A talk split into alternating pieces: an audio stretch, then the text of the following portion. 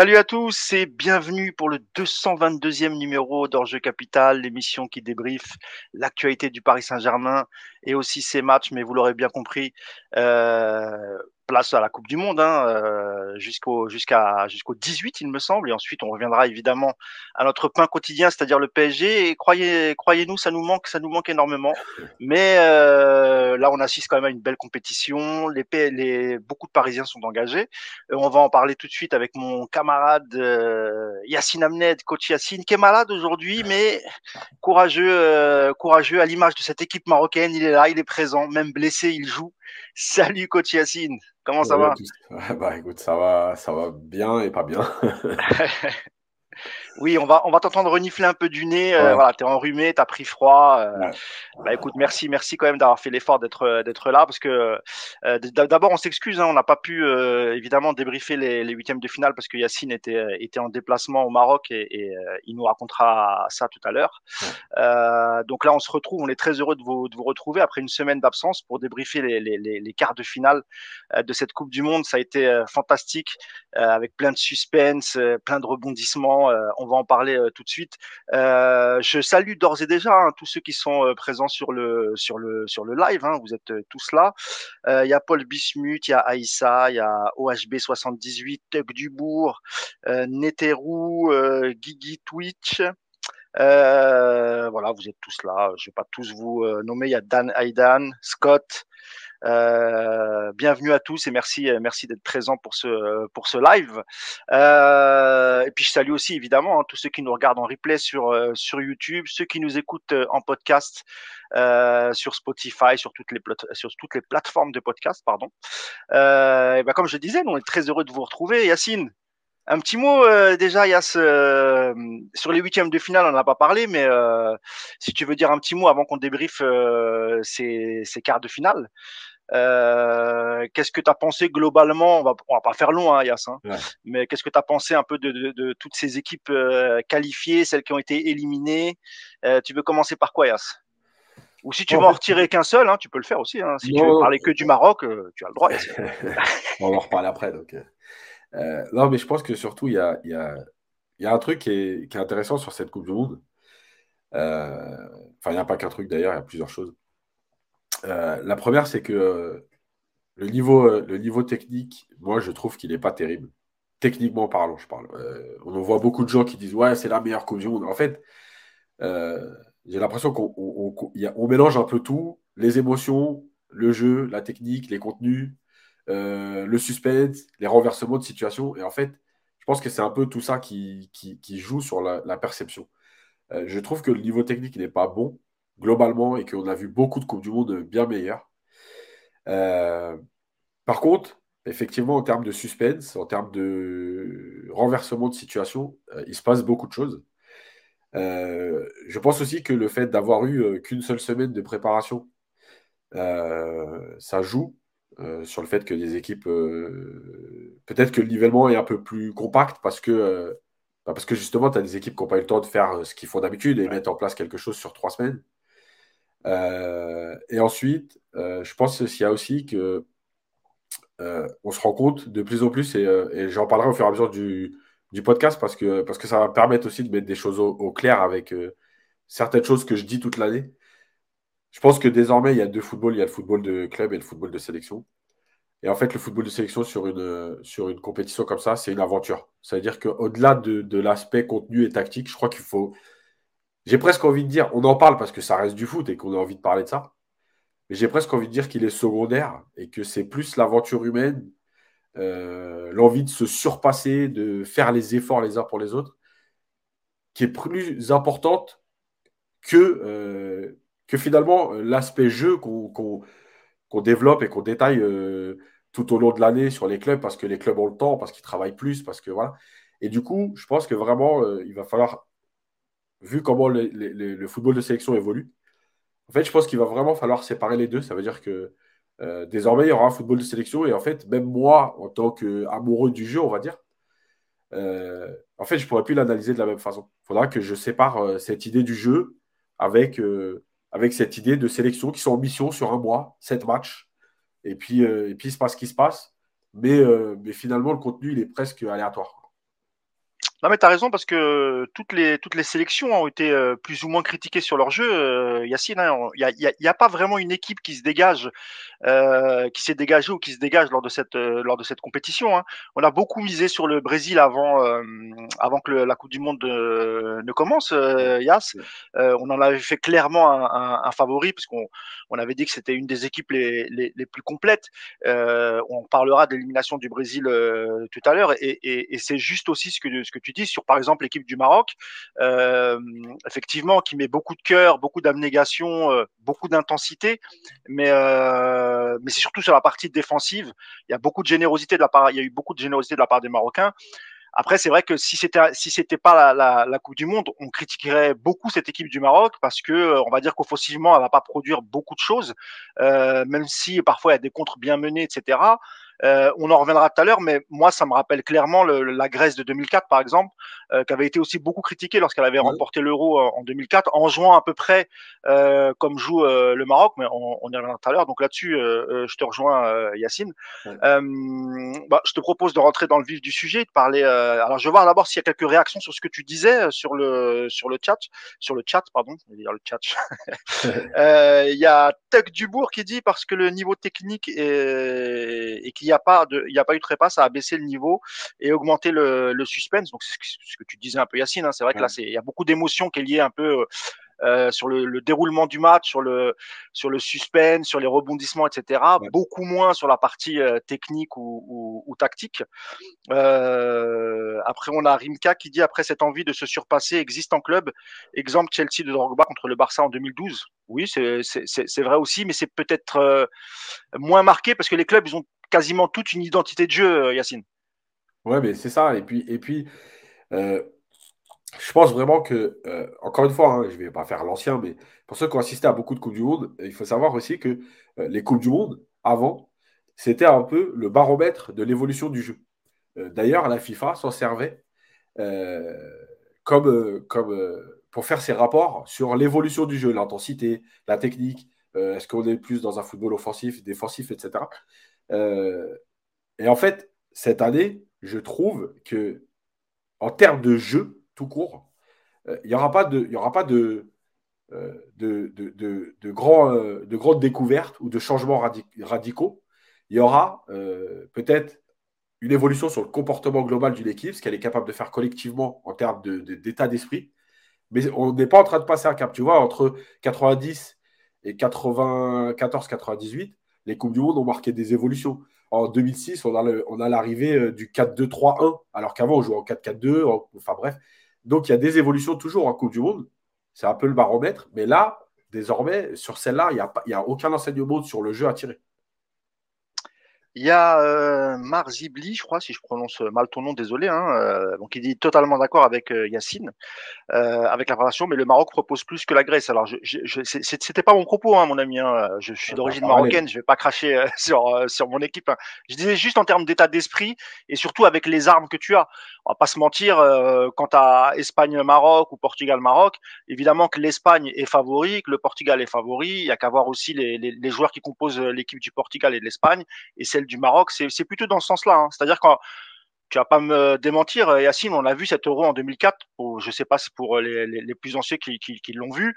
Euh, la Grèce n'est pas du tout un pays qui était euh, qui était qui était favori. Hein, Yacine, on est on est d'accord. Hein, mais si on se rappelle, des, c'est une équipe qui était euh, voilà de, défensivement très forte, qui ouais. prenait pas beaucoup de buts. C'est dans ce sens-là que je parlais. Hein. C'est ça, Yacine. Ouais, on peut comparer dans dans ce sens-là. C'est pas le niveau de chaque joueur, de chaque équipe, etc. Tout à fait. Et, et, la Grèce avait, euh, avait euh, basé son jeu là-dessus. Et puis, et puis voilà, elle avait, gagné, elle avait gagné son seul titre. Et, après, c'est un parallèle pas... plus qu'une comparaison. Oui, oui, voilà, c'est ça. Mais on, je, on, va, on va pas en dire plus puisqu'on va en parler tout à l'heure de ouais. toute façon. Donc on va, on va attaquer tout de suite. Euh, bah, le, le, le, le, on va prendre le match à, à rebours, c'est-à-dire on va d'abord parler de la, de la France. La France qui a battu l'Angleterre hier 2 buts à 1 avec un but d'Aurélien Chouameni et le deuxième euh, d'Olivier Giroud contre un penalty d'Ariken. Euh, Harry Kane qui aurait pu aussi euh, doubler la marque sur euh, sur penalty et Dieu merci il l'a pas fait. Euh, alors je sais pas si c'était la pression, euh, il restait 4-5 minutes parce qu'il avait mis hein, le, le, premier penalty assez facilement face à son coéquipier Hugo Loris. mais globalement sur le sur le match et, et surtout sur celui sur celui de la France, Yacine hein, qui a eu quand même beaucoup de difficultés, notamment au milieu de terrain. Euh, c'était aussi la crainte qu'on avait eue quand on, quand on avait eu tous les absents, euh, Yacine, sur ce milieu de terrain français. Et hier, face à une très bonne équipe d'Angleterre, on, on, on, a vu que c'était un peu, un peu plus compliqué pour les Français, Yass. Ouais, alors déjà, je veux juste un mot sur le penalty, le deuxième, parce que ouais, il y a une erreur. C'est euh, c'est mon avis. Hein. Après, et, et, et ah bon, on vit pas les matchs ensemble, donc c'est facile de parler après. Mais réellement, moi, je l'ai vu avec mon, avec mon petit frère. Et, et je, je, lui disais avant qu'il le rate le fait que Lloris joue avec, euh, avec Harry Kane et qu'il ait réussi le premier, je pense qu'il fallait choisir un autre tireur. Euh, déjà, marquer deux pénalties dans un match, c'est compliqué. Parce qu'il y a toujours à un moment donné ce rapport de force entre euh, j'ai tiré d'un côté, est-ce que je tire du même? Est-ce que le gardien pense que je vais tirer du même? Est-ce que je change de côté? Donc déjà, il y a une bataille psychologique euh, entre le gardien et le joueur encore plus que quand c'est le premier pénalty. Mais avec en plus cette pression de dire il me connaît, je l'ai mis là, etc., il fallait faire un choix. Et moi, je pense qu'il euh, fallait choisir un autre tireur euh, parce qu'à ce moment-là, c'est plus Kane qui avait vraiment la pression que, euh, que Lloris. Donc, donc voilà. Euh, c'est pour dire aussi les choix des tireurs, c'est toujours compliqué parce que, parce que voilà, après, c'est encore une fois. Mais Yanis, d'ailleurs, euh, Yanis, je t'appelais comme mon fils, hein. oui, Yacine, pardon. On reparlera de la, de la, des, des, des, tireurs de pénalty tout à l'heure, notamment avec le, le, Brésil et le choix de faire tirer Neymar en, en dernier, parce que ça a fait polémique un peu sur les, les, les réseaux. Euh, certains sont partisans pour que les meilleurs tirent en premier. Euh, parce qu'évidemment, quand tu marques les premiers, ça donne la confiance, etc. Alors que quand tu rates le premier penalty, Yacine, et après, il y a, y a, la pression sur les autres tireurs. Alors effectivement, tu as le, as le truc de dire, ouais, si je tire en dernier, je qualifie. Euh, voilà, il y a, y a, y a l'image du dernier tireur et Neymar, sans doute, voulait un peu profiter de ça. Et c'est malheureux pour lui et pour le, et pour le Brésil. Mais on en reviendra, on ouais, y reviendra ouais. tout à l'heure. Euh, donc pour l'équipe de France, bah écoute, moi, euh, j'ai envie de dire. Le, le, je sais à peu près ce que tu vas dire. Ouais, bah, bien sûr, mais le résultat, il est, il est là. Tu es en demi-finale, tu as gagné. Maintenant, euh, je pense qu'il faut être lucide sur ce qui s'est passé. Euh, L'équipe de France, elle n'a elle a pas été dangereuse, elle n'a rien proposé. Euh, moi, je veux bien qu'on m'explique Mbappé euh, ceci, Mbappé cela, mais vous avez vu, quand il tombe sur un joueur qui va aussi vite que lui, désolé, mais hier, Mbappé, son match, il n'est pas bon. Il passe Walker une fois dans le match. Voilà. moi, je, pense que, en fait, c'est le problème de, cette coupe, de la Coupe du Monde, d'ailleurs, en général euh, et de cette Coupe du Monde encore plus, c'est qu'en fait, le résultat prend le pas sur l'analyse. Euh, en fait, à partir du moment où tu es passé, il y a presque plus d'écoute de l'analyse. Parce que les gens vont dire c'est de la littérature, on est en demi-finale, on va te dire on va aller chercher une troisième étoile. Euh, si on est nul et qu'on va chercher la troisième, étoile, euh, et ben, euh, j'en ai rien à foutre. Donc finalement, on n'est pas. On peut parler du match, mais globalement, je, je le redis, c'est pas, c'est ni une question de il mérite ou pas mérite. Pour moi, les Anglais, ils ont fait ce qu'il fallait. Ils sont tombés sur un très bon Lloris. Ils ratent le deuxième penalty. Euh, et, euh, et, euh, et, après, bah, de toute façon, c'est, comment dire, les notes de l'équipe. Alors, on, on en fait ce qu'on veut des notes, mais oui, je précise. Yacine, hein, parce que le, alors, ce qu'on a pris là, c'est les screens ouais. du journal d'équipe du jour. Ouais. Hein. Euh, donc c'est les notes euh, qui ont été attribuées par les journalistes de, de l'équipe, hein, c'est pas, ouais. pas du tout nous. Et d'ailleurs Yacine n'était pas très très fan toi de, de, la, de, notation des, euh, des joueurs en, en général, hein, pas ouais, forcément déjà, de l'équipe. Hein. Mais malgré tout, bon rapidement si on peut faire, le meilleur, le, la meilleure note c'est Lloris. Déjà ça veut dire quelque chose quand même. voilà. Quand on regardait la, la meilleure note du match, en général, euh, qu'on ne soit pas d'accord sur certaines prestations, parce qu'il y en a qui sont mieux notés que d'autres, parce qu'on les aime bien, etc. C'est autre chose. Mais quand ton gardien a la meilleure note de ton équipe, il faut quand même te poser euh, les bonnes questions. Euh, et je pense que ça résume quand même le match. Voilà. Donc après, écoute, les Français ont eu la réussite qu'il fallait sur le penalty. Ils ont, ils ont fait ce qu'il fallait pour marquer, parce que malgré tout, après l'égalisation, ils trouvent les ressources pour pendant 5-10 minutes reprendre le match en main et, et se créer des situations et notamment par Giroud. Donc voilà. et puis pour revenir sur les Parisiens, sur le Parisien, pour Mbappé, euh, Mbappé qui a eu 5, hein, enfin qui a été noté 5 par le, par, l'équipe, c'est même même généreux parce que honnêtement c'est pas son meilleur match du, du mondial et je dirais même qu'il a même pas pesé sur euh, sur l'attaque française et sur la défense anglaise. Mais tu vois, le problème c'est ça, c'est que là là les gens vont me dire, il a passé Walker une fois en vitesse, mais combien de fois il l'a tenté? Mais les gars, juste une chose, combien de fois vous voyez Mbappé tenter des choses dans d'autres matchs? Mais vous cassez pas la tête. Walker, il est rentré dans sa tête.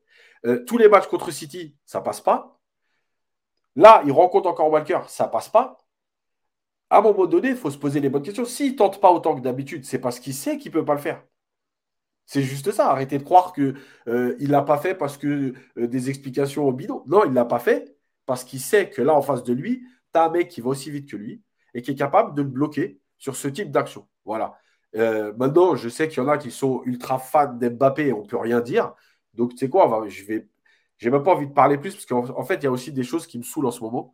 Euh, Mais juste une question, Yacine.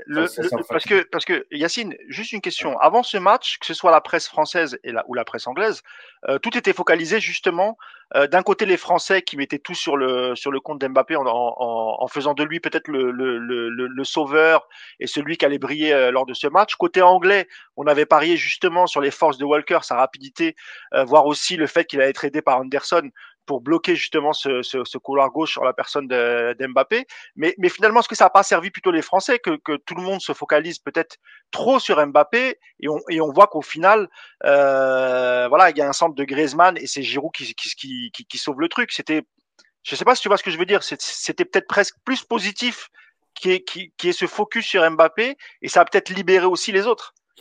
Mais ça, de toute façon, c'est c'est euh, c'est pour ça que j'explique à chaque fois que Mbappé, finalement, il y a, a j'ai presque envie de dire, il y a deux contenus dans son match. Il y a le contenu euh, jeu avec ballon, etc. Et il y a le contenu mental de ce qu'il provoque chez l'adversaire. Euh, et, et, et, pour ceux qui regardent régulièrement quand même euh, le foot, et notamment l'Angleterre, et notamment Walker, Walker, ça lui arrive aussi de participer au jeu offensif de son équipe. Mais quand il y a Mbappé, il ne le fait pas.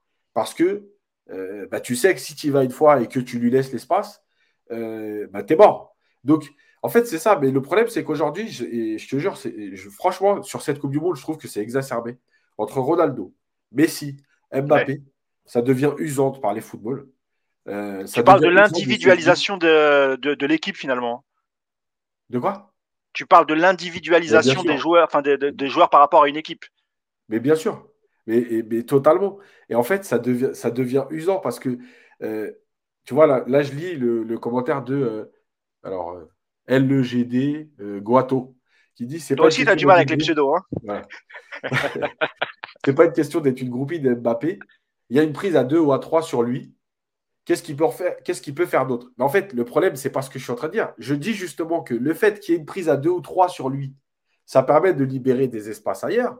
Mais malgré tout, vous ne pouvez pas me dire, quand il, y a des, quand il y a des prises à 2, à 3 sur lui et qu'il ne fait rien, il a quand même fait un bon match. Et puis quand il y a d'autres, parce que parce que pas le seul au monde sur qui on fait des prises à 2 ou à 3. Euh, ça arrive sur Messi, ça arrive sur Neymar, ça arrive sur d'autres. Euh, mais les autres, ils sont nuls.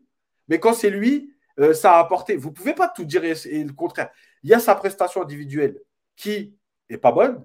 Après, il y a ce que ça crée ailleurs parce qu'il focalise les autres. Et là, la présence d'Mbappé seul, elle pose problème à l'Angleterre. Voilà. C'est la différence que je fais. Mais vous ne pouvez pas à chaque fois trouver des excuses quand ça vous arrange et dire lui, il est nul. Euh, voilà, mais lui, il est bon. Mais lui, il a fait ci. Mais lui. Ah, je veux dire, là, il y a quelqu'un qui m'a dit tout à l'heure Walker, il va aussi vite qu'Mbappé. Ben, évidemment, mais regarde, enfin, moi, je, je dois pas, moi, je dois éteindre la télé pendant les matchs, c'est pas possible. Parce que s'il y a quelqu'un qui me dit que Walker, en vitesse, on l'a vu quatre fois contre PSG City euh, et, euh, et là, l'équipe de France, ah, mais désolé si vous me dites que Walker il va moins vite que Mbappé, ou en tout cas qui c'est enfin c'est pas Maguire quoi. Calmez-vous, je veux dire, c'est usant. Non, non, clairement, euh, clairement le Walker est, alors je sais pas s'il est plus rapide, mais euh, mais ça mais, mais, ça joue quoi, ça, ça touche touche hein, entre les entre les deux. Euh. Bien sûr. Après en question d'âge, Walker est peut-être, je, sais pas quel âge il a Walker, hein. je sais pas si il, est un peu plus âgé quand même que qu'Mbappé, donc ça, c'est un peu normal. Mais tu l'as dit, on l'avait déjà vu euh, dans les confrontations face à City. Et puis, encore une fois, hein, la presse anglaise a tout misé sur Walker parce que eux aussi pensaient qu'Mbappé c'était le danger numéro un, et peut-être aussi que Walker, voilà, il s'est trop focalisé là-dessus. Et encore une fois, moi je pense que ça a été aussi euh, bénéfique pour, pour, pour les autres joueurs. Et encore une fois, hein, euh, on, on, voit que Giroud, lorsque tu joues contre une équipe euh, qui a décidé de jouer en bloc bas parce qu'elle a peur de cette équipe euh, de France, et eh ben c'est compliqué pour lui. Et puis lorsque tu joues contre une équipe euh, comme l'Angleterre qui, qui, ouvre le jeu, parce que honnêtement, Yacine, tu es d'accord avec moi, en deuxième mi-temps, euh, les Anglais pendant 20 minutes, 25 minutes, ils ont vraiment dominé, ils ont eu des occasions, et, les Français n'ont pas vu le ballon, ne l'ont pas vu du tout. Mais, bien sûr, et, et en fait, c'est aussi ça, tu vois, c'est pareil, enfin, j'ai tu vois, pour moi, là, par exemple, on va prendre l'exemple de Giroud. Giroud, il marque et euh, il est élu homme du match. Alors, on connaît hein, les, élections d'homme de match à la fin des matchs. Euh, c'est soit le joueur le plus connu, soit celui qui a mis le but décisif. Et pour moi, l'homme du match, il n'est pas là. L'homme du match, pour moi, c'est Griezmann. Avec Loris. C'est un des deux. Parce que Griezmann, il est juste monstrueux dans le travail qu'il fait, dans la justesse. Euh, voilà, c'est donc un moment. Mais comme il n'a pas marqué, on le donne à Giroud parce qu'il met le but de la victoire. Mais voilà. Et, c'est comme Chouameni, je lis des tweets sur Chouameni, j'ai l'impression euh, d'avoir assisté à un match exceptionnel d'un joueur que j'ai presque jamais vu dans le monde. Mais il a juste marqué et sauvé sa prestation avec son but. Alors dans le chat, Yacine, euh, il y en a beaucoup qui l'ont souligné, hein, qu'on dit que vraiment le, but de Chouameni sauve son match. Hein, Mais bien sûr. Donc tu vois, c'est là, et en fait c'est pour ça que parfois, quand je fais les papiers, quand, on fait les débriefs, notamment la Coupe du Monde, je, pense réellement que, que, en fait, on doit plus parler des émotions, de ce que ça a créé, parce que finalement, le jeu, il est, il est, il est même pas intéressant parce que, parce qu'en fait, personne n'écoute à ce moment-là. Euh, on n'a pas envie de parler de jeu, on a juste envie de parler de, d'émotion, d'une qualification en demi-finale, du fait que tu es à deux matchs d'une troisième étoile. Euh, finalement, c'est ça qui intéresse les gens parce que, parce que là, on n'est pas sur du football aussi de, de, de, connaisseurs, on est sur un football tout public. Voilà, hier, tu fais presque 20 millions d'audience. Euh, d'ailleurs, je ne sais pas où est passé le boycott. Les politiques parlent de foot. Euh, c'est très, très marrant. Ils nous ont fait la morale pendant, pendant quatre semaines, mais là, ils sont tous contents, donc ça, c'est drôle aussi. Voilà, après, après moi, je le fais quand même parce que, parce que c'est le jeu qui m'intéresse. Et pour moi, celui qui est important hier, c'est Griezmann. Et tu vois, c'est pareil, là je vois, alors encore une fois, c'est pareil, je, vais juste parler des notes pour donner mon ressenti. je vais me servir du support des notes. Des notes. Quand je vois Varane 6 et Upamecano 5, je me dis qu'on se moque de nous. Voilà. Euh, depuis le début de la Coupe du Monde, vous cassez pas la tête. Et je n'étais pas un grand optimiste pour Upamecano parce que ses prestations d'équipe de France depuis qu'il avait joué, elles n'étaient pas bonnes. Mais c'est Upamecano qui, qui porte Varane et pas l'inverse faut juste être sérieux deux minutes. Mais bon, Varane, il a la carte, il est gentil, il est champion du monde 2018, donc il faut lui mettre des bonnes notes. Voilà, c'est ça qui est terrible en fait aujourd'hui. Après pour Varane, euh, après voilà, il, était blessé, il est revenu, il n'a pas participé au premier match, euh, voilà, c'est oui, depuis il joue pour lui. Et Upamecano, euh, comme il n'y a personne, on va dire au-dessus de lui à ce poste pour l'instant. Après Didier Deschamps n'avait pas, voilà, il avait pas, il, il, avait pas d'autre choix que, que, que, de le mettre. Évidemment, c'est pas le c'est pas le meilleur, hein, Yacine. Hein, je suis, je suis d'accord avec toi. Hein, tu vois. Mais hier, j'ai j'ai pas trouvé non plus. Euh, voilà, sur, physiquement, il s'est imposé sur quelques actions. Ça n'a pas été le meilleur. Je suis d'accord avec toi, Yacine. Non, mais je veux Après, le, combien ils ont mis 5 Ouais, bah 5, c'est la moyenne finalement. C'est ce qu'ils méritent. C'est pas ça que je dis. En fait, c'est pour moi, la note de Varane et Upamecano, c'est la même. Tu peux pas mettre un euh, meilleur parce qu'en fait, c'est pas ce qui s'est passé. Tu vois, là, par exemple. Ah, d'accord, ouais. ouais. Fred il me dit change de télé. Je suis pas en train d'expliquer qu'Upamecano, il méritait 8. Je suis en train d'expliquer que Varane, il méritait pas 6. Donc, juste, écoutez, écoutez au moins ce que je dis. Sinon, euh, on arrête le podcast et je rentre chez moi. mais c'est ça aussi le débat, ya. Non, mais moi, je suis d'accord qu'on soit pas d'accord. C'est comme ça. Moi, j'ai pas, pas de problème qu'on soit pas d'accord avec moi. Juste pas des trucs. Euh, tu sais, euh, t'as éteint ta télé, tu sais, genre les mecs, tu sais, c'est arrogant. Moi, je, moi, vous avez le droit de penser que, que Varane, il est dix fois meilleur que ou pas Mécano, j'ai pas de problème. Mais, mais soyez pas arrogant comme ça. Après, je pense, c'est comme tu l'as dit tout à l'heure, hein, pour ceux qui vont défendre, euh, par exemple, ou, pas Mécano ou même euh, Varane, voilà, c'est des supporters. Pour eux, le plus dur a été fait. Tu bats une très bonne équipe d'Angleterre, tu es qualifié pour le. C'est ce que tu disais tout à l'heure. Hein, c'est un peu, c'est un peu sur le, c'est un peu les émotions. Tu te rappelles de, ton tweet après le match du, du Maroc? Tu te disais voilà à ce niveau-là, parce encore une fois sur le contenu, à part, à, part le plan tactique défensif de Regragui qui a été parfait, mais voilà toi-même tu l'as dit, le reste c'est de la littérature parce que à ce moment-là, euh, voilà, tu, tu, tu, tu, vas analyser le match d'abord par le résultat, et puis peut-être qu'après, effectivement, tu vas avoir le contenu, etc. Il y aura peut-être des, des, des, choses à dire. Et je pense que la personne qui t'a invectivé, enfin qui t'a invectivé, enfin qui t'a dit que de changer de télé, bah, je pense qu'il est exactement dans cette euh, position-là. Ouais, mais surtout, moi, tu vois, c'est que pareil, euh, on, va, y revenir, mais je fais juste une parenthèse rapide sur le Maroc. Quand je tweet hier sur le Maroc, tu as des mecs qui disent ouais, c'est pas mérité. Mais en fait, est-ce que je suis aussi moi assez lucide pour savoir que je ne peux pas attendre la même chose du Maroc que de l'équipe de France. Ah, évidemment. Donc, euh, si, j'attends la même chose, je vais te dire ouais, bah, le Maroc, euh, ok, c'était nul, c'est pas bon foot, euh, c'est un scandale qu'il soit qualifié. En fait, c'est pas comme ça que j'analyse le foot. Moi, si, si, si tu as l'effectif du Maroc, c'est pas l'effectif de l'équipe de France, même s'il est très bon. Donc, à un moment donné, tu peux pas avoir la même attente. c'est comme si tu me disais en Ligue 1, j'attends autant du PSG que de Lorient. Mais il faut, faut, être sérieux deux minutes, quoi. Oui, puis tu joues pas avec les mêmes armes. Regragui ah, n'avait pas l'effectif euh, de la France, effectivement. Ah oui, pas il y a une question. Euh, il y a une question pour toi qui concerne Mbappé, euh, Yas. C'est de Muad.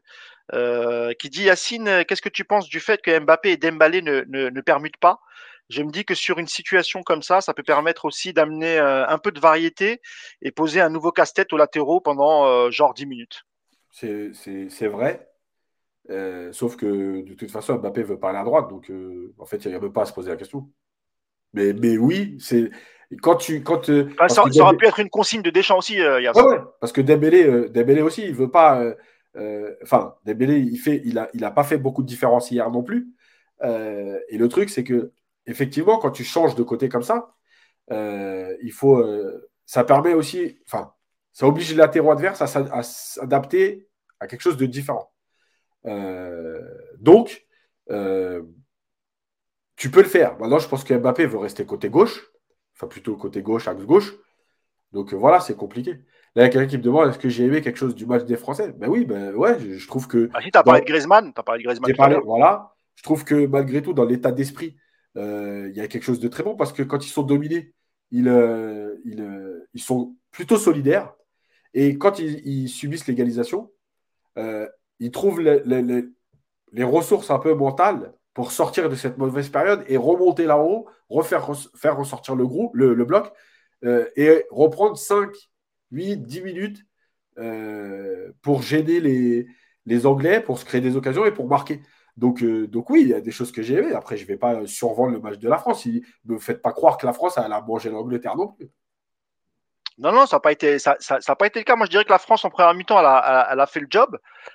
Déjà en mettant le premier but, qui était le plus difficile, honnêtement. Hein. Et encore une fois, tu vois, Méni, euh, on en pense qu'on veut, mais il met ce but. Mais après, effectivement, il y a, y a, y y a pas grand-chose. Euh, après, euh, pour ceux qui ont vraiment vu le match et qui sont assez objectifs, en deuxième mi-temps, euh, encore une fois, euh, pendant 20-25 minutes, les Français prennent une danse, les Anglais ont le ballon, ils le tiennent, ils le font circuler. Et ça, on l'a, on l'a, on l'a pas inventé. Mais comme l'a dit Yacine, une fois que, que Kane euh, égalise avec euh, son but, bah, le, le, plus dur, c'est pas de baisser les bras. Hein. Ils auraient pu, ils auraient pu euh, se dire voilà, on va attendre les tirs au but, on a un bon gardien, on va, on va attendre la prolongation, etc. C'est pas du tout ce qui s'est passé. Ils se sont repris en main, ils ont été chercher ce deuxième but avec la formidable action et le, et le, et le super centre de, de Griezmann et, et, et Giroud quoi. Enfin, il est, il est incroyable ce mec. Et, et c'est vrai qu'on l'avait pas beaucoup vu. Euh, avant, je crois que si, ah si si, il avait fait quand même une petite tête plongeante cadrée. Euh, il a eu ici si, il a eu quelques quelques occasions Giroud, hein, je me trompe. Hein. Il n'a pas été non plus inexistant, mais voilà, euh, sur, sur, le sur le but, il y a, il y a toute sa combativité, tout, le, mec qui n'a jamais rien et qui met cette fantastique tête, Yacine. Mais c'est ça en fait le truc, c'est que encore une fois, lui, il est comment comment enfin. S'il marque pas, je, je, vais te dire aujourd'hui, voilà, c'est pas un bon match. Euh, il pèse pas plus que ça, il gagne pas beaucoup de duels. Il fait... Après, il se crée des occasions malgré tout. Pas énormément, parce que la France, on n'a pas eu 50 non plus, mais voilà. Euh, et puis, il te marque le but de la victoire. Donc, c'est toujours pareil. C'est, on est dans un foot aussi de, d'efficacité. Le mec, il te permet de te qualifier, il te permet de marquer le deuxième, il marque le deuxième but. Voilà, encore. Enfin, tu vois, c'est la même chose qu'on tient sur le discours de Mbappé quand Mbappé il a du déchet dans un match et qu'il te marque deux buts, on nous, on nous explique que bah, de toute façon, tu fermes ta bouche, tu t'inclines. Bah, c'est la même chose sur Giroud. Quoi. Voilà, maintenant, le mec, euh, honnêtement, qu'est-ce que je te dise? Il n'était pas attendu, il devait presque pas être là. Il y a six mois, euh, il est à deux doigts de. Non, mais clairement, il devait pas être là. Euh, il y a 500. Bah, voilà, c'est.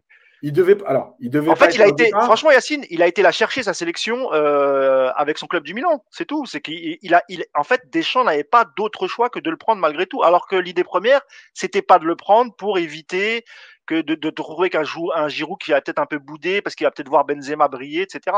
Mais, euh, mais effectivement, il devait pas être là. Il devait pas être là. Et c'est vrai que voir Deschamps le prendre dans ses bras, etc moi, ça, voilà, il y, a quelque chose qui me gêne là-dedans. Il y, a une sorte d'hypocrisie. Euh, ça, c'est clair. Et tu sais, je vais même aller plus loin. Euh, pour moi, Deschamps, et c'est le finalement l'histoire de Deschamps avec la, fameuse chance de Deschamps, euh, c'est que finalement, son équipe, elle s'est révélée parce qu'il a été obligé de faire des choix. Théo Hernandez, moi, je pense que c'est mieux que Lucas, même s'il n'a pas été bon hier, mais en fait, dans, sa, dans, sa, dans son énergie, dans ce qu'il apporte, dans les dédoublements à Mbappé, même si encore il n'est pas bon hier, hein. mais il permet de libérer Mbappé par, sur beaucoup de séquences. Euh, finalement, Kimpembe ou pas Mécano, tu vois bien que voilà, ça se trouve, tu prends Kimpembe, c'est pas la même coupe du monde. Euh, au milieu, tu as Pogba qui n'est pas là. Tu sais pas, Pogba, c'est vrai qu'en équipe de France, il a fait des bons matchs, mais maintenant, ça faisait tellement longtemps qu'il n'avait pas joué. Euh, est-ce qu'il aura apporté ce qu'il apporte? Je dis pas que ça aurait été mieux ou pas que tu sois Hein. Juste qu'il y a des choix qui sont arrivés là par hasard. Giroud. Euh, et finalement, bah, tu te rends compte que s'il avait insisté avec l'équipe de 2018, entre guillemets, mais peut-être que la France, elle ne serait pas là. Voilà, donc c'est aussi la chance. Maintenant, c'est aussi la chance d'avoir un réservoir euh, qui, te, permet de, combler euh, les, absences, en fait, plus que certains pays.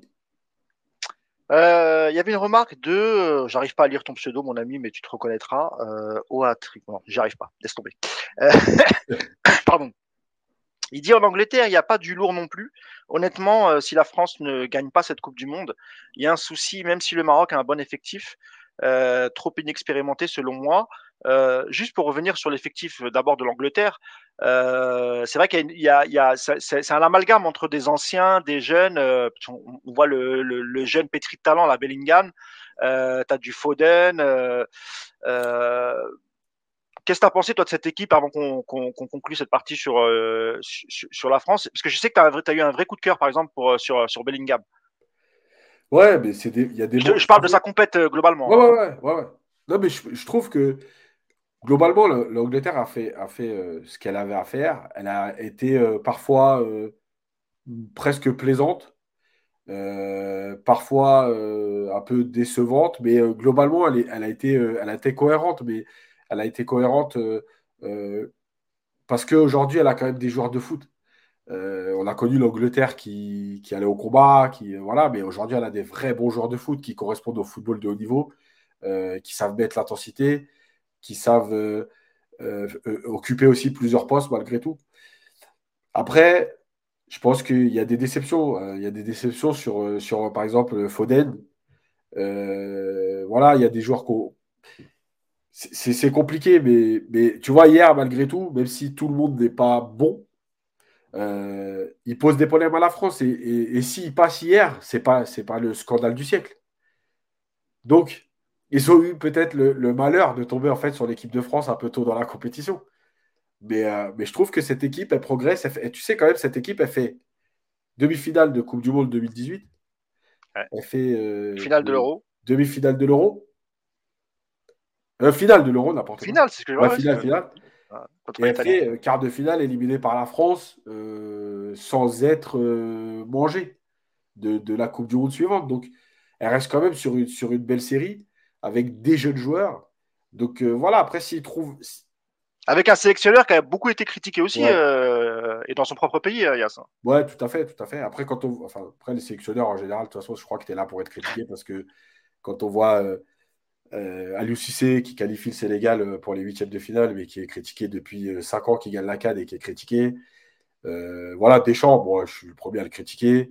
Il y a Santos au Portugal aussi, on a voilà, Sélectionneur, finalement, tu es obligé puisque tu représentes un pays entier, tu ne représentes pas un club. Et il n'y a pas de. C'est voilà, c'est obligé qu'il y a des gens qui vont, qui vont te critiquer, mais, voilà, je trouve que moi je trouve que cette équipe d'Angleterre, elle peut encore euh, faire mieux à l'Euro 2024. Euh, voilà, il y a des joueurs qui arrivent, il y a des jeunes joueurs, il y a... Voilà, après, je pense qu'il y a deux, trois, deux, trois postes à, changer. Voilà, Maguire, pour moi, c'est trop, trop juste pour le très haut niveau. Déception Foden sur ce match, mais voilà. Un dernier mot sur cette rencontre et sur un, sur un joueur, parce que je voudrais vraiment ton avis, un joueur qu'on a eu au PSG, euh, qui, fait une, qui fait plutôt une bonne Coupe du Monde, c'est Adrien Rabiot. Il, est en fin de, il est en fin de contrat à la, à la Juve et je pense que avant cette Coupe du Monde, euh, même si c'était un peu mieux avec la Juve, je pense qu'il y avait pas, ça n'allait pas non plus se battre pour lui pour le prendre. Bon, après, quand tu es un joueur libre, tu as quand même pas mal de sollicitations, mais, mais, mais je pense que là, pour le coup, avec, la, avec le mondial qu'il fait, Adrien Rabiot, et en étant en fin de, de, de contrat, J'imagine quand même il y a quand même des, des, maintenant des gros clubs qui vont essayer de se positionner. Euh, Qu'est-ce que tu en penses, toi, de, de, de pendant ce, ce, mondial? Alors, moi, c'est un joueur que j'ai toujours plutôt aimé, parce que je trouvais que c'était un joueur plutôt élégant et, technique, etc. Après, euh, voilà, il y, a, toujours eu ce côté un peu nonchalant et, euh, et un peu irrégulier, j'ai envie de te dire, euh, Yas. Mais euh, là, enfin, tu peux pas te priver de lui au milieu de terrain pour, ce, pour, pour cette compétition, Yas. Ben, quand il a décidé de jouer au foot, c'est un vrai joueur de foot. Euh, le problème, c'est que dans sa tête, il y a plein de fois où il voulait pas certains postes, où sa mère ceci, ou l'entourage cela. Euh, voilà, c'est tout. Et ce qui lui a manqué, c'est la régularité. Moi, je répète, j'ai vu, je vais prendre juste deux références. Le PSG Barça de 4-0, il est énorme. Il y a un match de la Juve à Milan il y a deux ans, je crois, où il met un but, une frappe en pleine lucarne en traversant le terrain ben voilà, il est capable de ça. Sauf que 8 fois sur 10, il n'a pas montré ça. Voilà, c'est les joueurs qui sont. Moi, j'ai. Moi, je préfère toujours un joueur de foot. Voilà, un vrai joueur de foot qui sait, qui n'est pas, qui est, en galère avec le ballon, qui comprend le football, etc. Maintenant, euh, j'ai du mal avec les joueurs qui sont irréguliers, qui jouent quand ils ont envie, qui peuvent te montrer. Euh, tu vois, on pourrait. Après, ça peut être, Yacine, ça peut être le déclic, ça, justement, cette Coupe du Monde. Ça, ça, peut dire, voilà, quand tu travailles, quand tu es sérieux, bah, effectivement, tu peux être dans la régularité, être titulaire dans le club dans lequel tu joues et, et faire taire aussi les, les, les critiques. C'est peut-être le déclic pour Arnaud Rabiot, même s'il arrive un peu tard, parce que maintenant, il doit avoir 28 euh, ans, 27 ans.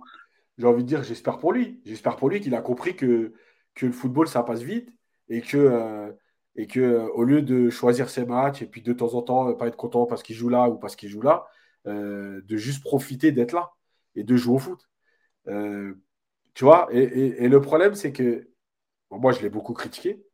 Et tu vois, encore une fois, c'est qu'on va t'expliquer maintenant.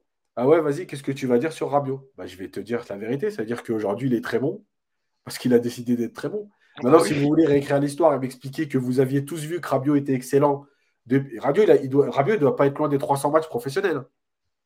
Ah oui, il a commencé jeune. Hein. Donc, si vous m'expliquez que vous avez vu Rabiot 250 matchs très bons, écoutez, bravo à vous. Je ne sais pas. Encore une fois, j'ai peut-être pas allumé ma télé au bon endroit. Mais, euh, ah, mais surtout qu'à l'époque, au PSG, Yacine, euh, beaucoup voulaient qu'il dégage aussi. Bon, pas, pas que pour son jeu, hein. il y a aussi le fait que voilà, il voulait pas prolonger, etc. Qu'il voulait pas jouer euh, sentinelle, il voulait pas jouer devant la défense, il voulait jouer relayeur. et j'ai l'impression qu'en fait, les, les, supporters parisiens lui ont plus, lui ont plus voulu pour son comportement que pour euh, que pour son jeu parce que honnêtement celui qui dit qu'Adrien Rabiot c'est pas un bon joueur bon, je, vais pas dire qu'il connaît rien au foot mais mais mais, mais tout de même si à, à 17 ans tu commences ta carrière parce que je me rappelle du prêt qu'il avait fait à Toulouse il avait fait quasiment et eh ben il avait quasiment joué tous les tous les matchs et d'ailleurs Casanova à l'époque était dégoûté parce qu'il voulait encore un prêt euh, la saison d'après et c'était Laurent Blanc qui avait mis je crois son son, son veto pour pour le pour le rapatrier mais non non c'est un très bon joueur Adrien Rabiot après c'est dans la tête c'est la régularité c'est le sérieux c'est le travail. Mais bien sûr mais vous, tu as raison sur le PSG parce que, en vérité, quand tu regardes bien, ses premières années, il, il est presque chouchou. Euh, c'est un jeune du club, c'est un jeune parisien, il a du talent, il te marque quelques buts. Euh, le but qu'il met, par exemple, à Madrid, etc. En fait, il est presque chouchou. Mais son comportement, à un moment donné, déjà avec l'épisode Laurent Blanc, où il passe quatre mois à pas jouer parce qu'il veut pas prolonger et qu'il doit partir à la Roma, etc. Euh, en fait, c'est son comportement qui a, tué son image et qu'aujourd'hui, les supporters du PSG veulent plus de lui, carrément pas de, enfin beaucoup, son contrat en retour. Euh, parce que, encore une fois, que ce soit au début ou même au fur et à mesure sur certains matchs, dont le PSG-Barça, c'est juste le, le, footballeur, il n'a jamais été remis en question. C'est juste son comportement et l'irrégularité dont il faisait preuve. Et puis, il y a eu aussi, malgré tout, tu vois, cet, cet, épisode de je ne veux pas jouer 6. Alors que à ce moment-là du, du PSG, c'était sûrement le poste qui lui allait le mieux. C'était le poste dont le PSG avait besoin et que lui s'est dit à un moment donné non, je ne veux pas être 6. Et je répète, hein, que ce soit clair, ce n'est pas une rumeur, parce que sa mère, dans une interview à cette période, elle avait dit euh, que euh, son fils, il avait besoin d'être plus haut sur le terrain pour marquer des buts et avoir des stats. D'accord? Parce que c'était important aujourd'hui d'avoir des stats. Donc, euh, c'est pas juste une légende de dire qu'il ne voulait pas jouer 6. Il voulait pas jouer 6 parce qu'il avait besoin de statistiques et de, euh, et de euh, donc jouer un peu plus haut. Voilà, donc c'est des choix qui, quand tu es supporter d'un club, bah ouais, ça te fait chier. Ça te fait chier qu'un joueur il te dise qu'il soit capable de jouer 6 contre, contre Barcelone et d'être exceptionnel, et qu'il te dise après, mais ce sera le seul match où je fais l'effort parce que les autres, moi, je vais aller marquer des buts. Il y a Pep Max qui nous dit Rabiot est régulier dernièrement, ne dérivons pas dans n'importe quoi. Mais je ne sais pas dans quel sens tu veux dire ça parce que euh, c'est ce qu'on vient de dire. J'ai même dit que avant la Coupe du Monde à la Juve, il faisait des bons matchs. Nous, on parle depuis, depuis le début de sa carrière, amigo. Et d'ailleurs, d'ailleurs le match, le match retour de phase de poule, il marche sur le milieu du PSG. Ah ouais, exactement. Non, mais ça, ça, on l'a souligné. Donc après, je sais pas ce que tu as entendu. Et il y a le, il y a Nico. Je sais pas si c'est notre Nico, parce que je ne reconnais pas son pseudo, qui dit Rabio avec sa mère, c'est un peu comme Mousse avec sa box internet. On sent de l'amour, mais ça ne fonctionne pas. mais je crois que c'est Nico. Hein, je... voilà. Mais Nico, c'est Nicop. Hein. Eh ben c'est lui alors. Euh, ouais, c'est ça, Nicop 60. Euh, ouais, je crois que c'est lui. Salut Nico, ah il nous regarde. Il nous regarde, voilà. Mais c'est marrant qu'il nous parle de connexion parce que je lui ai proposé de faire le live. Et mais comme il est dans sa boutique, il me dit ouais, je peux pas parce que la, la connexion est pourrie. Donc voilà, Nico. Et oui, il ouvre le dimanche, c'est bientôt les fêtes de Noël, donc euh, voilà. Si vous voulez faire plaisir à un de vos proches, euh, allez dans la boutique de Nico, il y a, y a de très belles choses. Euh, bah, je crois qu'on a fait le tour. Euh, on, on, reviendra ensuite euh, à la fin de l'analyse du Maroc-Portugal sur les forces et faiblesses euh, pour la demi-finale France-Maroc. Mmh. Mais évidemment, on est obligé de dire un mot, Yacine, et, et pas qu'un mot sur ce sur ce Portugal-Maroc. Euh, bah c'était c'était fantastique en termes de en termes de, de, de, de, suspense, surtout après le, le but de Youssef Nasri, euh, qui intervient juste avant la juste avant la pause, il me semble, hein, si je dis pas de bêtises, en première mi-temps. Euh, ouais, c'est ça, c'est ça. Et, et, ensuite 45 minutes de, de souffrance pour Regragui et, et, et, ses hommes. Et, et c'est vrai qu'on avait, euh, moi le premier, hein, honnêtement, j'étais assez pessimiste euh, lorsque j'ai vu le, le 6 buts 1, je crois que c'est 6 buts 1, euh, le Portugal-Suisse, euh, sans Ronaldo. C'était la première fois que, que Santos mettait Ronaldo sur le, sur le banc.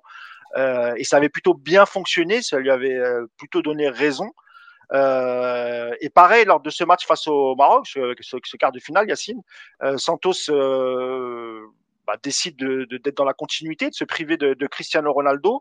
Euh, et puis finalement, ça lui a, je sais pas si a donné tort, mais c'est vrai que quand Ronaldo rentre, il y a un peu de changement. Euh, Yacine, le Portugal est peut-être un peu mieux, se crée un peu plus d'occasions.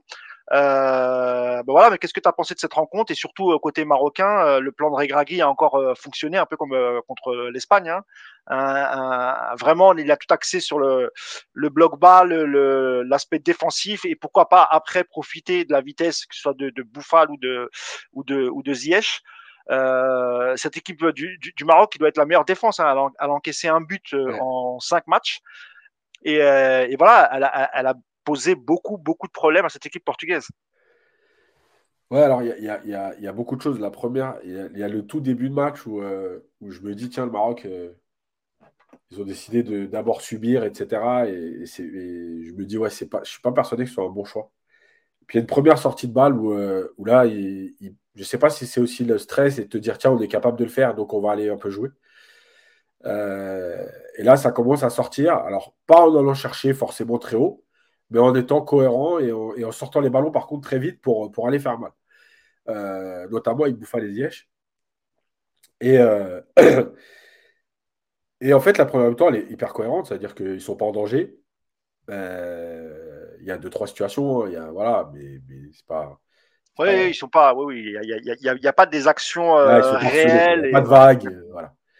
Euh, et eux, ils ont des situations où tu te dis, tiens, là, euh, s'ils jouent un peu mieux, s'ils peut-être un peu plus de confiance, peut-être un peu plus d'audace, ils vont y arriver. Et puis, et puis il y a ce but euh, où des séries montent plus haut que, que, tout le monde. Franchement, il est monté vraiment très haut. Ah ouais. et puis, il y a la deuxième mi-temps. Et en fait, la deuxième mi-temps, elle est, elle est, pour moi, elle est très bizarre parce que au départ, je me dis, mais faites pas les crocs, faites pas les crocs à subir 45 minutes parce que en général, c'est compliqué. Euh, et finalement, au fur et à mesure, je me dis, bon, bah, peut-être que ça peut tenir parce que il y avait plusieurs choses. La première, c'était que eux, ils étaient vraiment organisés et que tout le monde faisait les efforts. Euh, et la deuxième, c'est que j'avais l'impression qu'à ce moment-là, les Portugais, en fait, ils trouvaient même pas les solutions. Euh, parce qu'encore une fois, quand tu subis, il y a deux façons de subir. Il y a il y a subir de façon où il y a une possession adverse, mais pas d'occasion. Et puis il y a subir comme le PSG au Bayern, où, euh, ça, se multiplie, où il y a des frappes, où il y a des arrêts. Bah, la, première façon de subir, c'est ça, ça, a été un peu presque le, Maroc-Espagne en gros, grosse possession, mais pas, pas vraiment de. Enfin, ils n'ont pas ils ont pas trouvé la faille face au Maroc parce que comme tu dis, c'est très bien organisé. Et d'ailleurs, on, on, y reviendra pour le match face au Maroc parce que ça va être compliqué pour euh, que ce soit pour Dembélé ou Mbappé parce qu'il y a très très peu d'espace. Euh, mais là, ça a été oui, ça, ça, a été à peu près ça. Voilà. Et puis après, il y a l'entrée de Ronaldo et là, effectivement, tu subis un peu plus déjà parce que le Portugal joue avec deux attaquants. Euh, donc Ronaldo et Ramos, parce que euh, bah, de toute façon tu recules, parce que aussi, euh, malgré tout, tu as la blessure de Saïs, tu as des Marocains qui commencent à souffrir physiquement, parce qu'on a vu Ziyech, on a vu Hakimi souvent se tenir la cuisse. et terminer la dernière action en s'allongeant par terre à la limite de, craquer. T'as Amrabat aussi qui a, des problèmes au dos, qui a priori jouerait sous infiltration. Ouais. Donc, il y a tout ça qui joue aussi sur le fait que tu recules. Mais malgré tout, tu vois, là aussi, c'est, tu vois, c'est pour ça que le, foot, c'est, c'est bien, hein, parce qu'on a tous des avis différents, mais parfois, c'est, marrant. Quand j'ai tweeté sur le, sur le Maroc, on m'a dit Ah ouais, t'as dû oublier euh, l'arrêt de Boudou sur la frappe de Bernardo Silva, peut-être euh, Je sais qu'il y, y, a Bruno Fernandez qui reprend Félix, un peu le, poteau. Joao Félix. Ah oui, Joao Félix, oui. Voilà. Et la tête de Pep. Et tu as l'occasion de Bruno Fernandez aussi euh, qui, qui, qui, euh, qui, tape le haut du montant. Voilà. Et la tête de Pep à la fin. Ouais. Ok, mais sauf que vous, vous n'avez pas oublié les deux contres marocains. Ouais, Le, très mal négocié d'ailleurs. Très, très mal négocié. Où il doit pas piquer, il doit dribbler le gardien. Exactement. Ou chez Dira, il doit juste dévier à. Je ne sais plus qui c'est à côté de lui, je crois que c'est euh, Ziyech à ce moment-là ou Daï. bref, euh, il a juste à la dévier et, le, son partenaire est tout seul à côté de lui. Vous avez oublié ces. mais vous pouvez pas juste me dire les, Portugais ont eu trois occasions et oublier les deux contre Marocains. C'est la même chose. Je pense qu'ils t'ont dit ça, Yacine, parce que les occasions portugaises étaient peut-être plus nettes. alors que les deux contre ont été tellement mal menés en fait que voilà pour eux ils voilà et je pense surtout c'est qu'en fait c'est les deux dernières occasions c'est eux en fait qui ont les dernières occasions mais avant ça il peut y avoir 2-0 donc la tête de Pep personne ne m'en parle s'il y a 2-0 ah, voilà. Donc maintenant, ce qui est sûr, c'est que les Marocains, ils auraient dû, ils auraient dû mieux gérer les contres parce que, parce que, bon, parce que chez Dira, moi, je suis désolé, mais quand, à chaque fois qu'il rentre, je me dis pourquoi il rentre. Est-ce que c'est. Il a, eh, franchement, sur les réseaux, il en a pris plein la gueule. Hein. Ouais, c'est dur. Non, mais c'est dur. Mais franchement, je... enfin, voilà, quoi. Maintenant, euh... écoute, ils ont, fait, ils ont fait le taf, ils ont tenu. Ils ont tenu avec euh, de l'abnégation, avec de la solidarité. Euh, avec de l'envie, avec des joueurs qui sont euh, miminables, euh, Ziyech et Bouffal. Ah tu vois, moi, quand je vois Bouffal là, tu vois, c'est pas. On parlait de Rabiot avant. Moi, quand je vois ce Bouffal là, alors encore une fois, il a parfois une tendance à toucher un peu trop le ballon et tout. Mais quand je vois ce Bouffal là qui travaille, qui élimine, qui crée des situations, etc. Mais tu vois, j'ai juste envie de l'attraper et de lui dire Mais pourquoi tu n'as pas eu envie de jouer au foot comme ça toute ta vie quoi? Pourquoi à Angers, tu, des fois, tu cours pas? Euh, tu vois, il y a deux choses selon moi, Yacine. Il y a, il y a deux réponses selon moi. Il y a évidemment, parce que c'est une compétition, c'est la Coupe du Monde. Et on est d'accord. Les, les, les, caméras soient, mais ça, ça concerne tous les joueurs. Euh, et puis il y a aussi la relation que tu arrives à avoir avec ton sélectionneur ou ton entraîneur de club. Et je pense que c'est très important parce que, euh, ce, ce qu'a amené Regragui parce qu'il est il est, il est, évidemment, il est plus âgé qu'eux, mais, euh, mais voilà, lui, il a été joueur il y a encore quelques années, et, et il y a le fait aussi qu'il soit marocain comme eux. Euh, on, on, sait que Vaïd, c'était un coach complètement différent. Il n'y a pas beaucoup de proximité avec les joueurs. il y a une rigueur de tous les instants. Il était bien avec Vaïd quand même. Bouffal, il faisait des très bons matchs avec Vaïd. Non, je te, je te, parle vraiment de là, là, je ne parle pas que de Bouffal, là, je te parle vraiment de l'ensemble ah du groupe qui a adhéré en fait à ce à du parce que ce que demande Regragui, honnêtement, est-ce que c'est si éloigné que ce que demande Vaïd. Tu le connais, il a été coach aussi de, l'Algérie. Honnêtement, tu vois une différence? Non, non, mais c'est clair. Je suis d'accord. Ah euh, donc voilà, après, euh, après voilà, ils l'ont fait. Après, moi aussi. C'est vrai que c'est. Euh, comment dire? Je trouve qu'il y a, y a quelque chose de très positif dans le parcours du Maroc, c'est de se dire en fait, et moi c'est ce que, tu vois, pareil, ça va me permettre d'expliquer certaines choses. J'ai une façon de voir le foot parce que ce sont mes convictions, c'est ma façon d'aimer le foot, etc. Et je ne suis pas débile. Euh, si tu fais quelque chose qui marche avec tes forces, moi je préfère le, le, mec qui va utiliser ses joueurs avec leurs forces plutôt que le mec qui va essayer de faire pratiquer un football à ses joueurs qui ne sont pas capables de pratiquer. Donc déjà, ça c'est une première chose. La deuxième chose, c'est euh, euh, quand je, je tweetais régulièrement sur les équipes africaines, pour moi, ce qu'a fait le Maroc hier, il y a quelque chose de très positif pour la suite, pour eux et pour les équipes africaines, c'est d'arrêter de, dire l'objectif, c'est de sortir des poules, par exemple. Euh, alors, on ne va pas aller aussi loin que Samuel Eto'o qui disait n'importe quoi en disant euh, on va en finale, euh, etc. Voilà, il faut, quand même raison garder. Mais on a l'impression que sur trop de compétitions, les Africains, ils sortaient de, des poules ils avaient fait leur Coupe du Monde. Voilà. On est sorti des poules, on, a fini 2 sur 4. On est en huitième, on est dans les 16 meilleurs pays du monde. Bon, en gros, ça suffit. Et finalement, tu faisais un match où euh, voilà, tu, tu, tu t'essayes ce que tu peux, mais sans, sans réellement y croire. Tu vois C'était plus presque, bon, on va limiter la casse. Et je trouve que là, il y a quelque chose de. Euh, on va jouer avec nos armes. Par contre, on ne va pas jouer avec nos armes pour ne pas se faire tarter. On va jouer avec nos armes pour se qualifier. Euh, et c'est ça qui est complètement différent. Et puis la dernière chose, c'est. Euh, ça va permettre de parler de, de, mon voyage au Maroc. Oui. Euh, donc là, j'étais à Agadir. Et j'ai assisté à un tournoi d'académie africaine, notamment celle de Jean-Marc Guillou. voilà, c'était un tournoi avec 10 équipes. Il y avait notamment deux équipes européennes qui étaient le RB Salzbourg. Salzbourg, Salzbourg. Salzbourg euh, et Nice, voilà. Euh, et il y avait donc l'académie Mohamed VI, il y avait une, académie d'Agadir, Hassania, et donc après euh, une académie sénégalaise, deux académies du Mali, donc JMG Mali et Africa Foot. Il y avait une académie du Ghana, Right to Dream, qui est en partenariat avec Nordjylland au Danemark. D'ailleurs, le coach de cette équipe, c'était euh, Jimmy Traoré, l'ancien joueur de Liverpool, pour ceux qui connaissent. Ah oui, bien sûr. Hein. Voilà. Euh, il y avait une, académie, deux académies, une académie de Côte d'Ivoire, JMG Côte d'Ivoire. Euh, voilà, si j'oublie personne.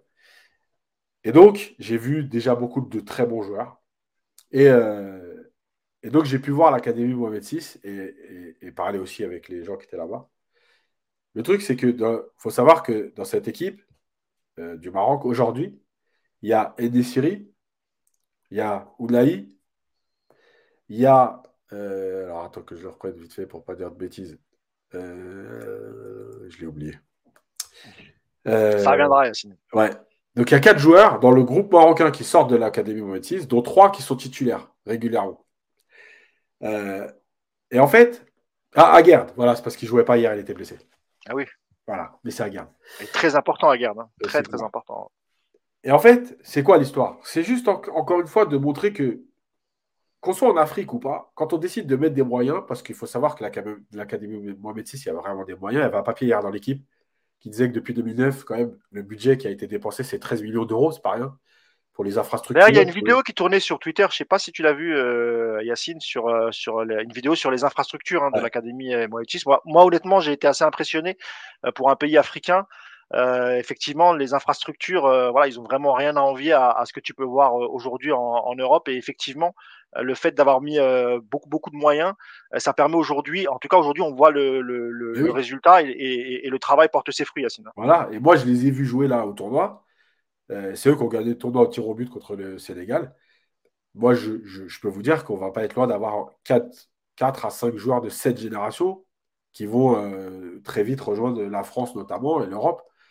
Parce que, parce que tu travailles. Et en fait, pourquoi je dis ça? Parce que nous, on a trop tendance en Afrique à dire euh, Oh, c'est compliqué, on ne peut pas travailler, euh, on ne peut pas faire ceci, on ne peut pas faire cela. Donc après, on vient chercher des binationaux et, on, ratisse toute l'Europe pour dire euh, où est-ce qu'on peut trouver un franco-marocain, un belgo-marocain, voilà.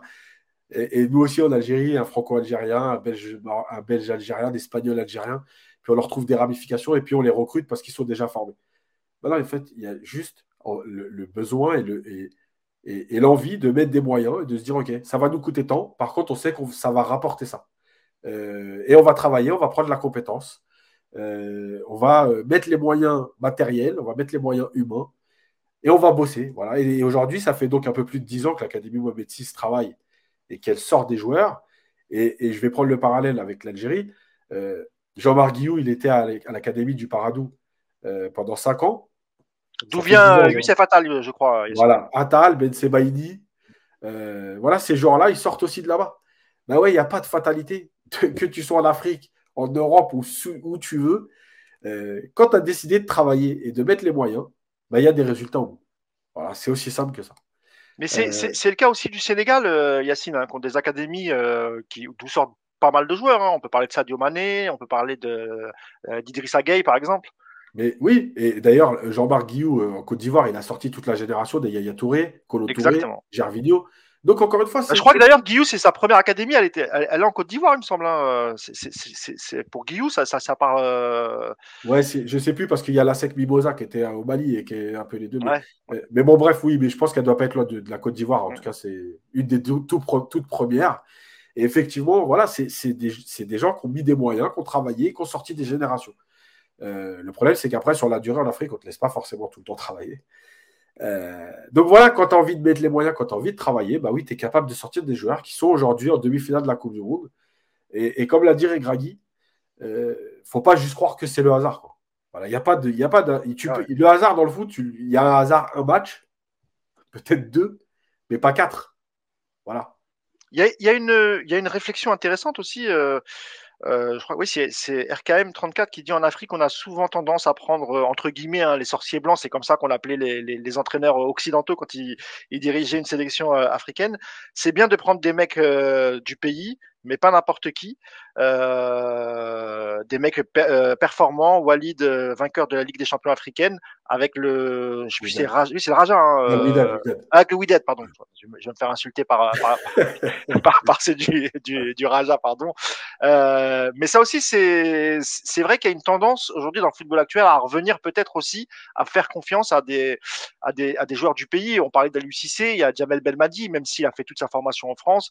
il y a aujourd'hui Walid Euh, ça aussi, ça a changé en Afrique, euh, Yacine, le fait de pas forcément aller chercher des, grands noms euh, pour, essayer d'obtenir des résultats. Et d'ailleurs, ces, ces, grands noms, quand ils viennent, enfin, ces pseudo-grands noms, quand ils viennent en Afrique, ils font ce que tu disais tout à l'heure. C'est-à-dire qu'ils vont peut-être pas forcément regarder dans le, le, le, vivier local, ils vont tout de suite aller chercher en Europe euh, quelqu'un qui a peut-être même un arrière, une arrière-grand-mère du Bénin, euh, tu vois, tu vois ce que je veux dire, ou, ou euh, des, des, des, liens parentés pour pouvoir avoir la, la, la sélection, mais ils ne vont pas s'intéresser aux clubs locaux.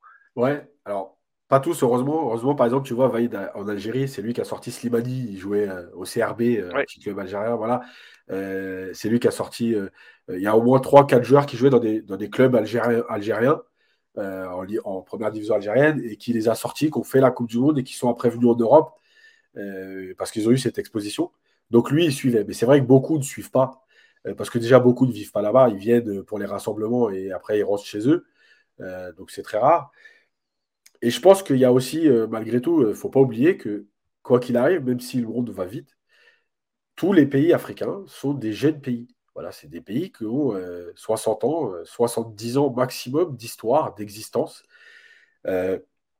et, en fait, il y a eu longtemps, il y a trop eu longtemps même, cette histoire un peu de c'est méchant ce que je vais dire, mais c'est la vérité pour ceux qui connaissent l'Afrique. Cette histoire de, euh, de l'ancien colonisé.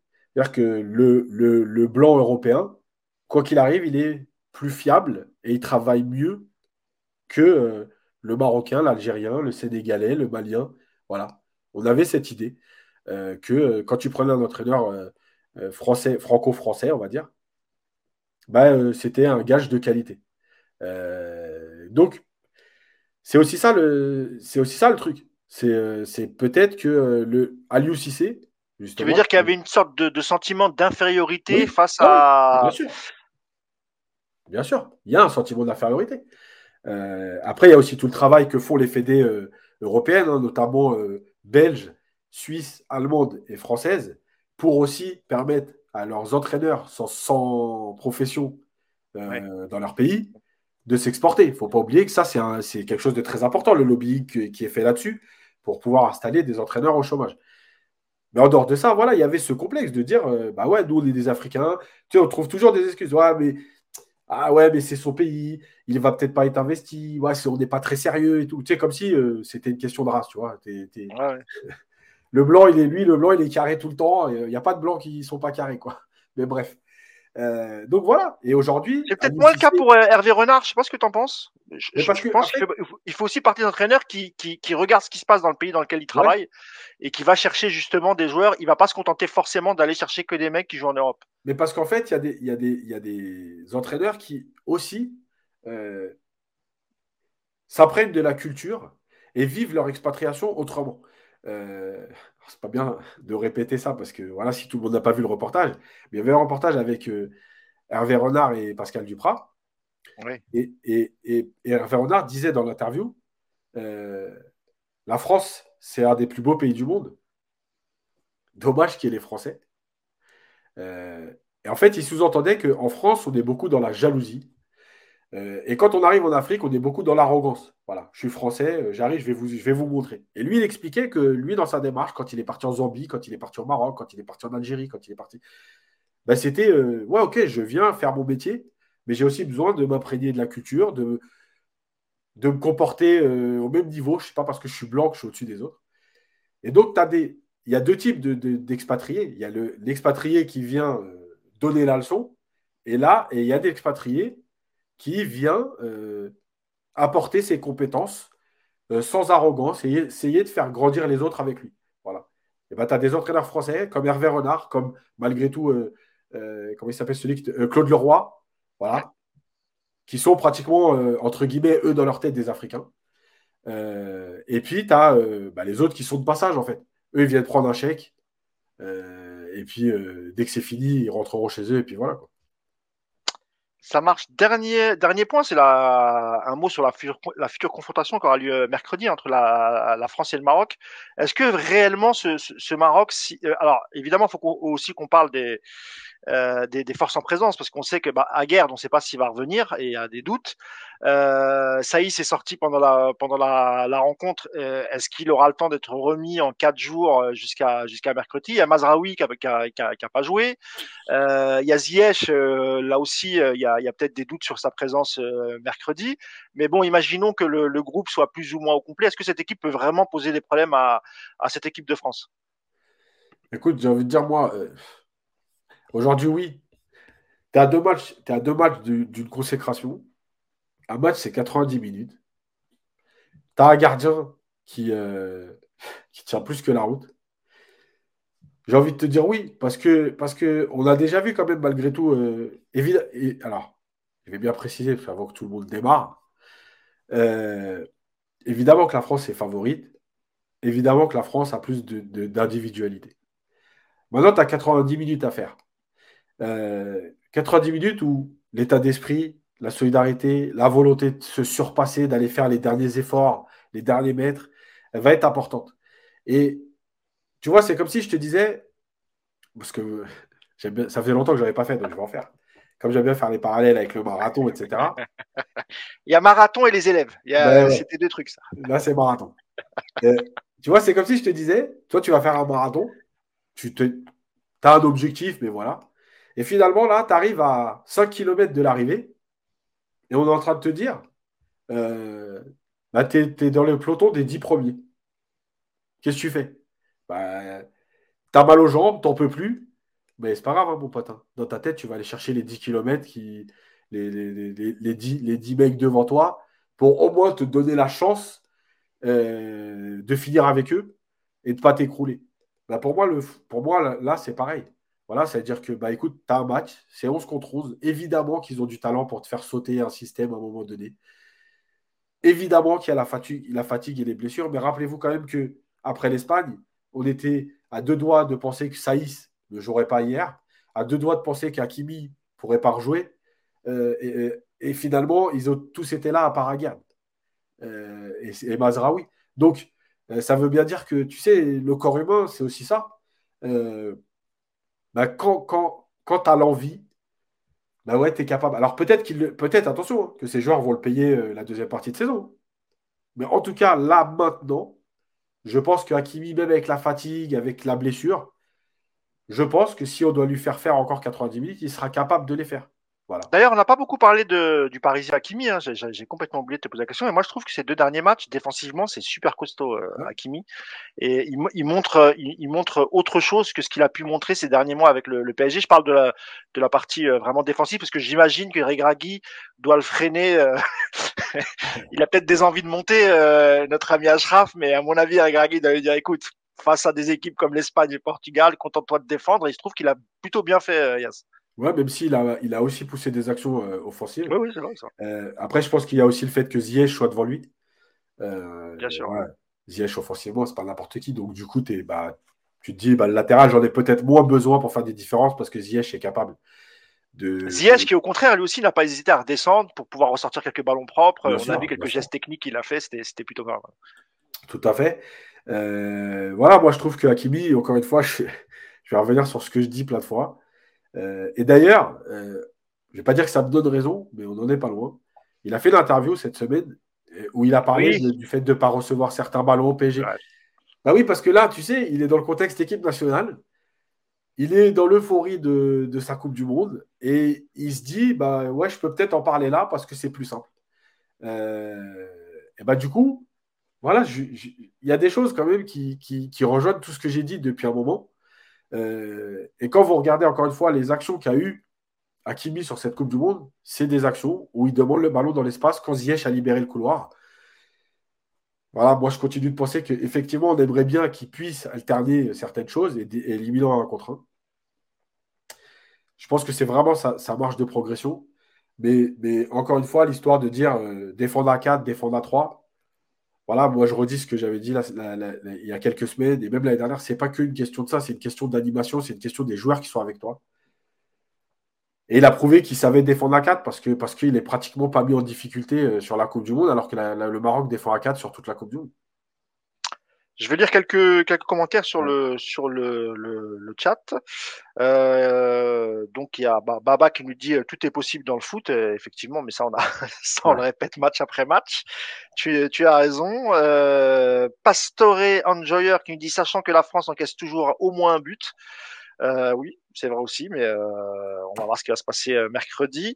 Euh, Pep Max qui nous dit la France est sans pitié, le Maroc est euphorique. C'est un peu ça. Il y a un peu, il y a un peu cette confiance aussi qu'a la France maintenant aussi qu'elle a qu'elle a passé peut-être le plus dur l'Angleterre. mais je pense que Deschamps n'est pas bête et qui, je, pense vraiment qu'il n'est pas dans sa tête, il n'est pas 100% confiant et, le discours qui tient, c'est pas c'est bon, en finale, c'est que le Maroc. il sait que ça va être très très très difficile. Euh, Baba, toujours le même qui nous dit là, on arrivé à un, tel niveau que c'est l'envie euh, qui fera la différence. Euh, Totogue, oui, je crois que c'est ça. C'est incroyable. Les Marocains sont redoutables. Ça peut être le match, le, match piège. Euh, Ed Twitch qui nous dit pourquoi la France a joué euh, samedi et pas vendredi beaucoup plus euh, de jours de repos, bah ça, ça je pense c'est l'histoire du, tirage au sort. Hein. Euh, qu'est-ce qu'on a d'autre? C'est, tout. Euh, je crois qu'on l'a tout dit. Hein, sur. Oui, juste un mot sur, euh, bah, sur la France. Euh, à ton avis, Yas, ce sera la, dernière question sur la, cette demi-finale. ça va être quoi le, enfin, qu'est-ce que devra faire la France pour pour bouger ce, ce bloc? Est-ce que euh, parce que comme je le disais, il y aura peut-être euh, beaucoup beaucoup moins d'espace que face à face à l'Angleterre. Donc les joueurs de les, joueurs comme Dembélé, Mbappé, c'est peut-être un match difficile pour eux et même pour et même pour Giroud. c'est quoi la clé pour que la France arrive à transpercer le coffre-fort marocain, Yass, quand tu joues face à une équipe comme ça? Bah, je pense malgré tout que c'est l'efficacité. Parce que euh, même si les Marocains ont très bien défendu, euh, Bounou, il sort les arrêts qu'il faut. Et, ça veut dire, s'il sort les arrêts qu'il faut, et il en a 4 ou 5 à faire euh, contre le Portugal, c'est que le Portugal a eu quand même l'opportunité, a eu des frappes cadrées, a eu l'opportunité de marquer avec des vraies, vraies situations. Donc, je pense que c'est l'efficacité. Le truc, c'est que si, si le Maroc mène comme il l'a fait le dernier match, ça peut devenir très compliqué si c'est la France qui ouvre le score, ça peut aussi, euh, malgré tout, euh, tourner, euh, pas, à la boucherie, parce qu'il n'y aura pas 6-0. Hein. Mais ça peut finir, par exemple, à 3-0 parce que parce qu'à un moment donné, le Maroc devra sortir, parce qu'il y a la fatigue, elle va, être elle va se faire ressentir de façon plus importante si tu es mené que quand tu mènes. donc voilà, ça peut c'est un match qui peut finir à 0-0, c'est un match qui peut finir à 3-0 pour la France, mais c'est un match qui peut finir à 1-0 pour le Maroc. Euh, voilà. Le seul truc, c'est que les Français aujourd'hui, euh, je pense que c'est une des dernières équipes. Euh, d'ailleurs, j'en profite pour ceux qui aiment ça. Il y a une interview de Juan Malilo qui était donc un grand entraîneur, en tout cas dans les principes de jeu, le jeu de position, etc., qui est un mentor de Guardiola, qui était adjoint de Guardiola à City la saison dernière, et qui fait une très bonne interview, je crois que c'est dans The Athletic, où il parle de tout ça justement. Et en fait, je pense que la France, elle a un avantage sur les autres. Euh, c'est qu'elle a finalement pratiquement les seuls joueurs capables de faire sauter un système sur le talent individuel. Euh, quand les autres sont plus. Alors, il y a du talent dans les autres équipes, c'est pas ce que je suis en train de dire. Mais on va dire plus de joueurs dépendants d'un collectif. Euh, la France, voilà, Mbappé, il est pas, enfin, il peut se passer quelque chose avec Mbappé sans qu'il y ait une action collective. Il peut se passer quelque chose avec, avec Dembélé sans qu'il y ait une action collective. Et en fait, c'est la dernière équipe qui a ce type de, profil, en fait. Euh, Il y a. Euh... Oh j'ai vraiment du mal avec le pseudo. Je vais essayer de le dire. Leno de Twitch. Bon. Euh, mais qui, qui, sort une belle réflexion. C'est vrai qu'il dit. La Lyon, parle pas du fait aussi. La Lyon, la Lyon Ah, c'est la Lyon de Twitch. Pardon. Excuse-moi, amiga. Pardon. Excuse-moi. Je vois très très mal.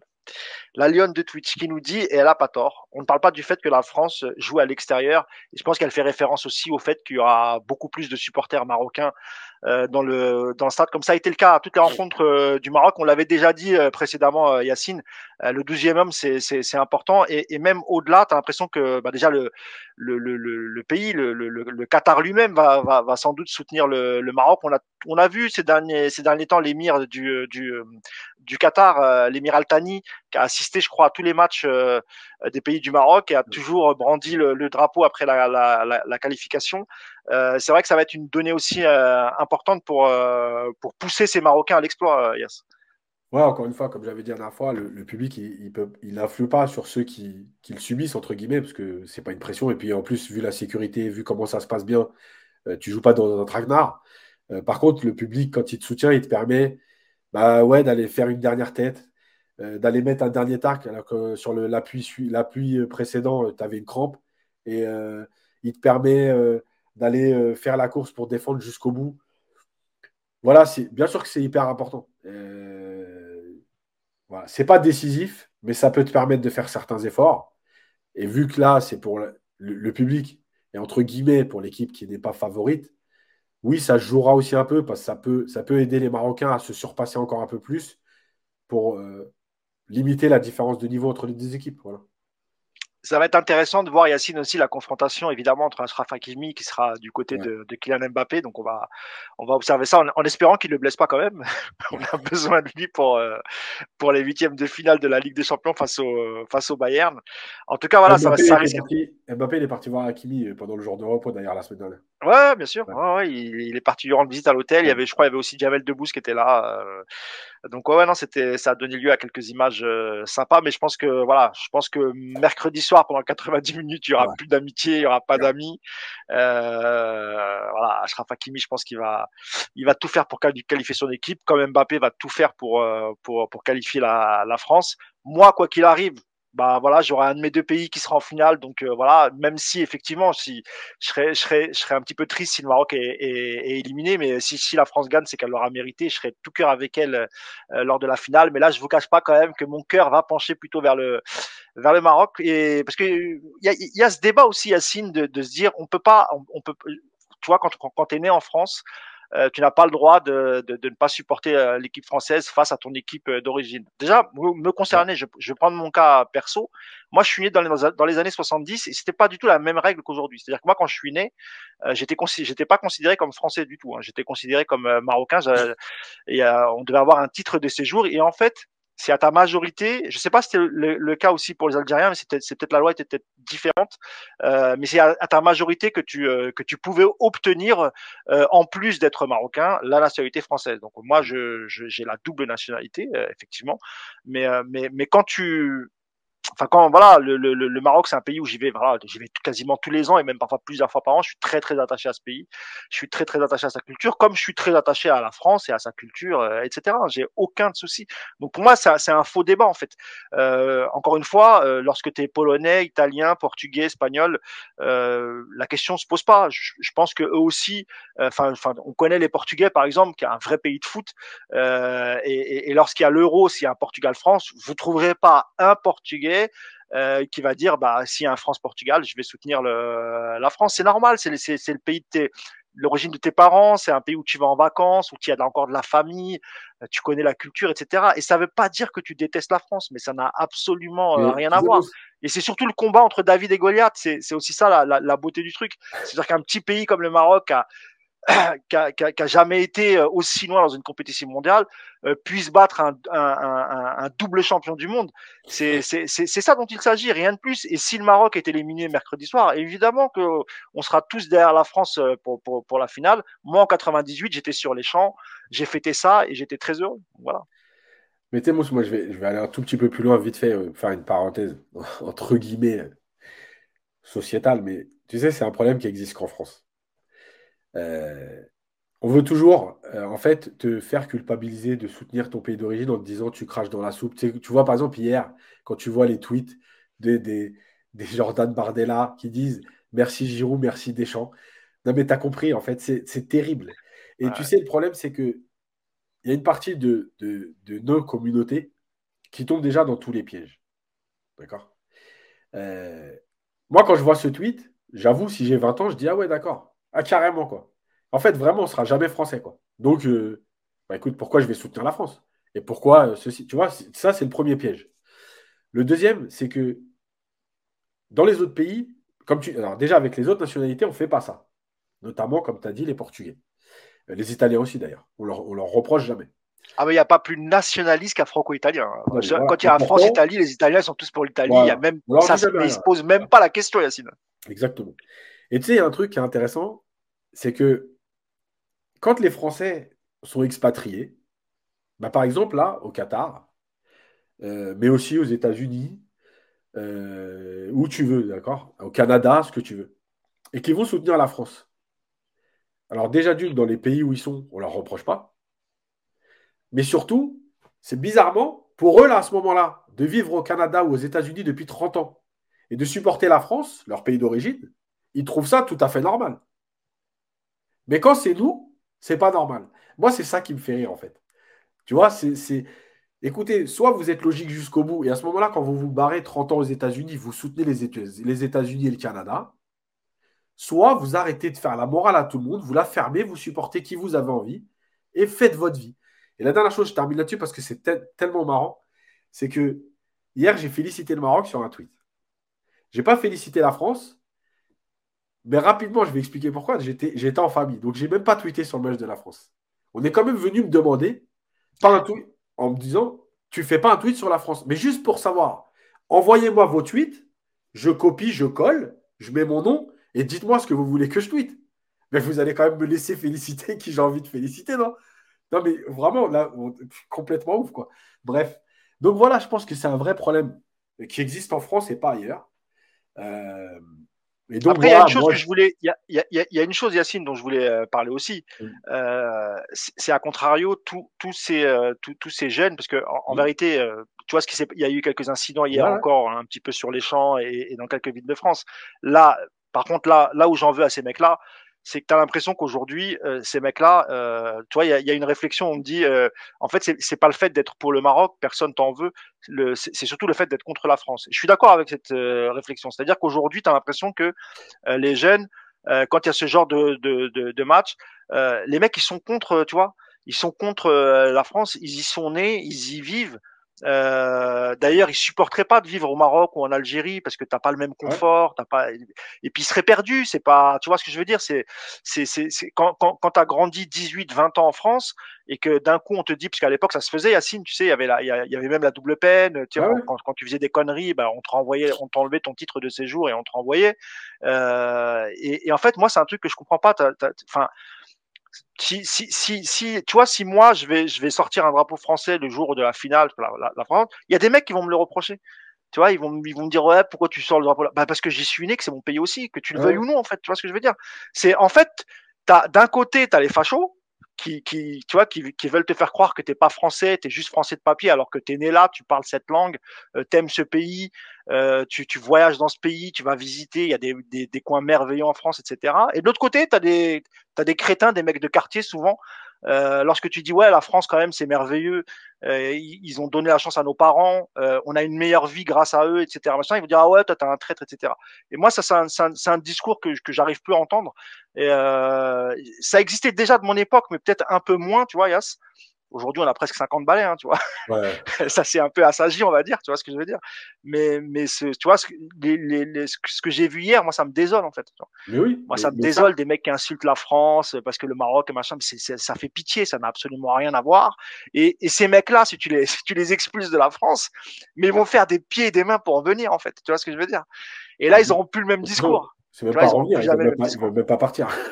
mais mais c'est ça le pire, tu vois, c'est, tu sais, il y a, y, a, y a, une sorte de, de tu vois, comme si c'était la mode d'insulter la France, etc. Euh, mais en fait, non. Mais non, tu sais, quand ces mecs-là, ils adorent leur quartier. Leur quartier, il est où? Il est en France. Parce que, tu vois? Non, mais Mousse, je te dis, c'est en fait, le truc, c'est que c'est pour ça que je te dis que c'est des, des, ce sont des gens qui tombent dans tous les, dans tous les pièges. Parce que quand euh, il y a quelqu'un qui m'a dit, tu, tu, prends, euh, tu compares un tweet de Jordan Bardella à la France au complet. Ah, quand même, j'ai été clair. J'ai pas dit que c'était tous les Français qui pensaient, qui pensaient comme ça. Donc, bah non, on parle des, des, fachos, des, voilà. Le problème, c'est qu'en fait, le tweet de Jordan Bardella, c'est le tweet qui va être le plus repris.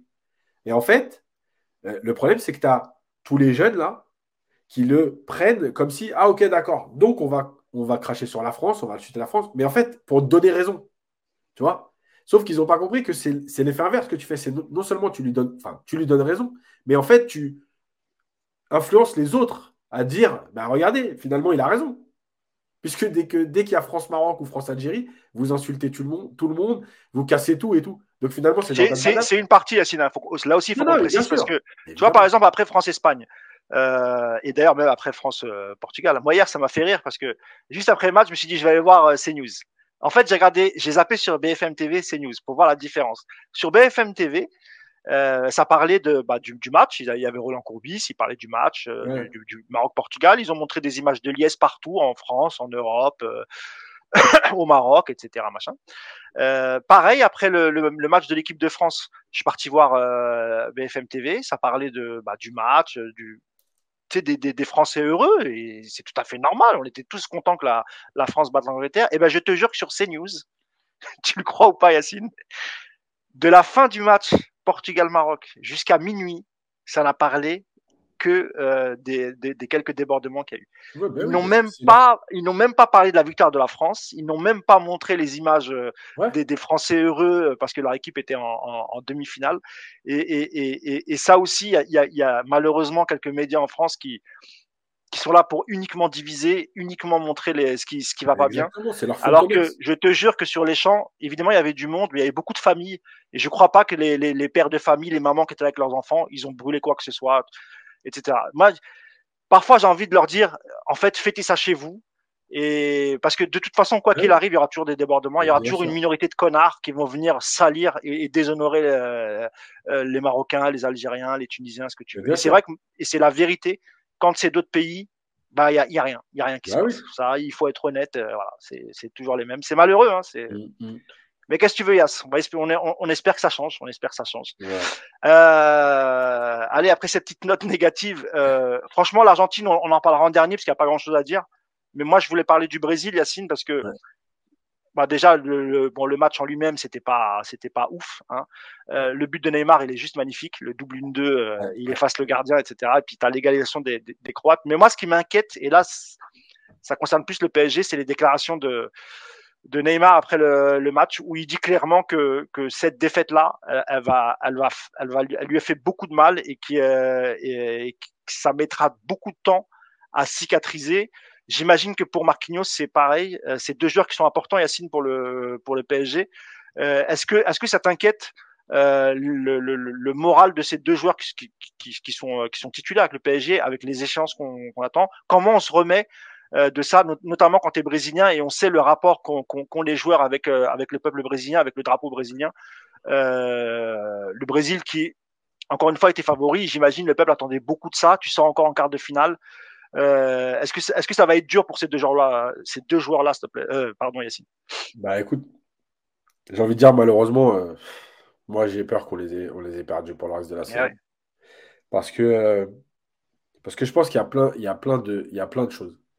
La première, déjà, il y a l'âge de Neymar et il avait déjà dit que ce serait sûrement sa dernière Coupe du Monde, etc. Voilà. Il y a le fait que bah, finalement cette année, il était arrivé en forme et même s'il y a eu cette blessure au premier match, malgré tout, ces trois matchs, ils sont, plutôt bons. Euh, il est décisif sur ce, sur ce quart de finale. Euh, il, met un, très beau but. On le voit appliquer. Je ne sais pas si vous avez vu à un moment donné la scène où il, parle à Fred en lui disant euh, Arrête de sortir. on mène un zéro, on n'a plus besoin de sortir. Voilà. Après, il y a le contexte de la défaite. Tu sais, des fois, tu prends un 3-0, même tiens, tiens, je vais même aller plus loin. Je vais comparer au 7-1 contre l'Allemagne. Évidemment que c'est une claque et c'est une humiliation. Mais à la limite, tu te dis quoi? Tu te dis, mais t'as pris 7-1, c'est-à-dire qu'à aucun moment tu peux avoir de regrets. Tu t'es fait tarter. Les mecs sont venus 4 fois après mi il y a 4-0. Bon, voilà, il y a des jours comme ça où c'est pas possible, en fait, tu peux rien faire. Là, le problème, c'est que tu mets jusqu'à la 117e. Qu'à la 117e contre une Croatie inoffensive, tu prends un contre un contre où tu défends à 3,5. Alors que tu es à 3 minutes de la demi-finale. En, fait, Et en plus, c'est dévié par Marquinhos. Hein, donc, euh. Voilà. Donc, non seulement ça fait trop de choses dans le contexte de l'élimination, dans le scénario de l'élimination, et après, tu vas au tir au but. Et là, bah, on va revenir à, malheureusement, bah, ce football d'image. Euh, et je sais qu'il y en a qui vont m'expliquer qu'il euh, y a toujours eu des joueurs qui avaient envie de tirer la couverture à eux, etc. Donc je vais reprendre certaines séances de tir au but euh, plutôt connues. Le France-Brésil de 86. Zico, il tire en troisième. Michel Platini, tire en quatrième. Celui qui termine la séance, c'est Luis Fernandez. Voilà. Ouais. ouais. Donc à un moment donné, il faut faire des choix. Soit tu veux être la star et marquer le but vainqueur, soit tu veux mettre ton équipe sur les bons rails Soit tu veux te mettre au milieu de la séance parce que ça va être un, tournant. à un moment donné, vous ne pouvez pas tout faire, les gars. Vous ne pouvez pas être le premier qui lance et le dernier qui marque le but de la victoire. D'ailleurs, Messi le tire en quelle position? Je ne me rappelle plus, euh, Yas. Ah, je me rappelle plus. Je ne sais plus s'il le tire pas d'ailleurs. Euh, ah, je sais plus du tout. J'ai oublié aussi, ouais, Mais, mais, mais c'est pas le dernier, il me semble. Hein. Mais voilà, ça c'est c'est pas le dernier, c'est sûr. Puisque le dernier, c'est. Euh, c'est Martinez. Lautaro Martinez. Donc de toute façon, voilà. À un moment donné, vous ne pouvez pas être. Ouais, Messi tire en premier, voilà, exactement. Ah ouais, c'est ça, c'est ça. J'avais un doute. Merci les gars. Mais voilà, donc à un moment donné, tu peux pas être. Il faut faire des choix dans la vie. Euh, et vous regardez, euh, c'est l'histoire du foot, elle est comme ça. Voilà. Ils ont fait le choix de mettre Neymar en dernier. Le problème, c'est que Marquinhos, bah, il se foire, que tu as déjà raté avant.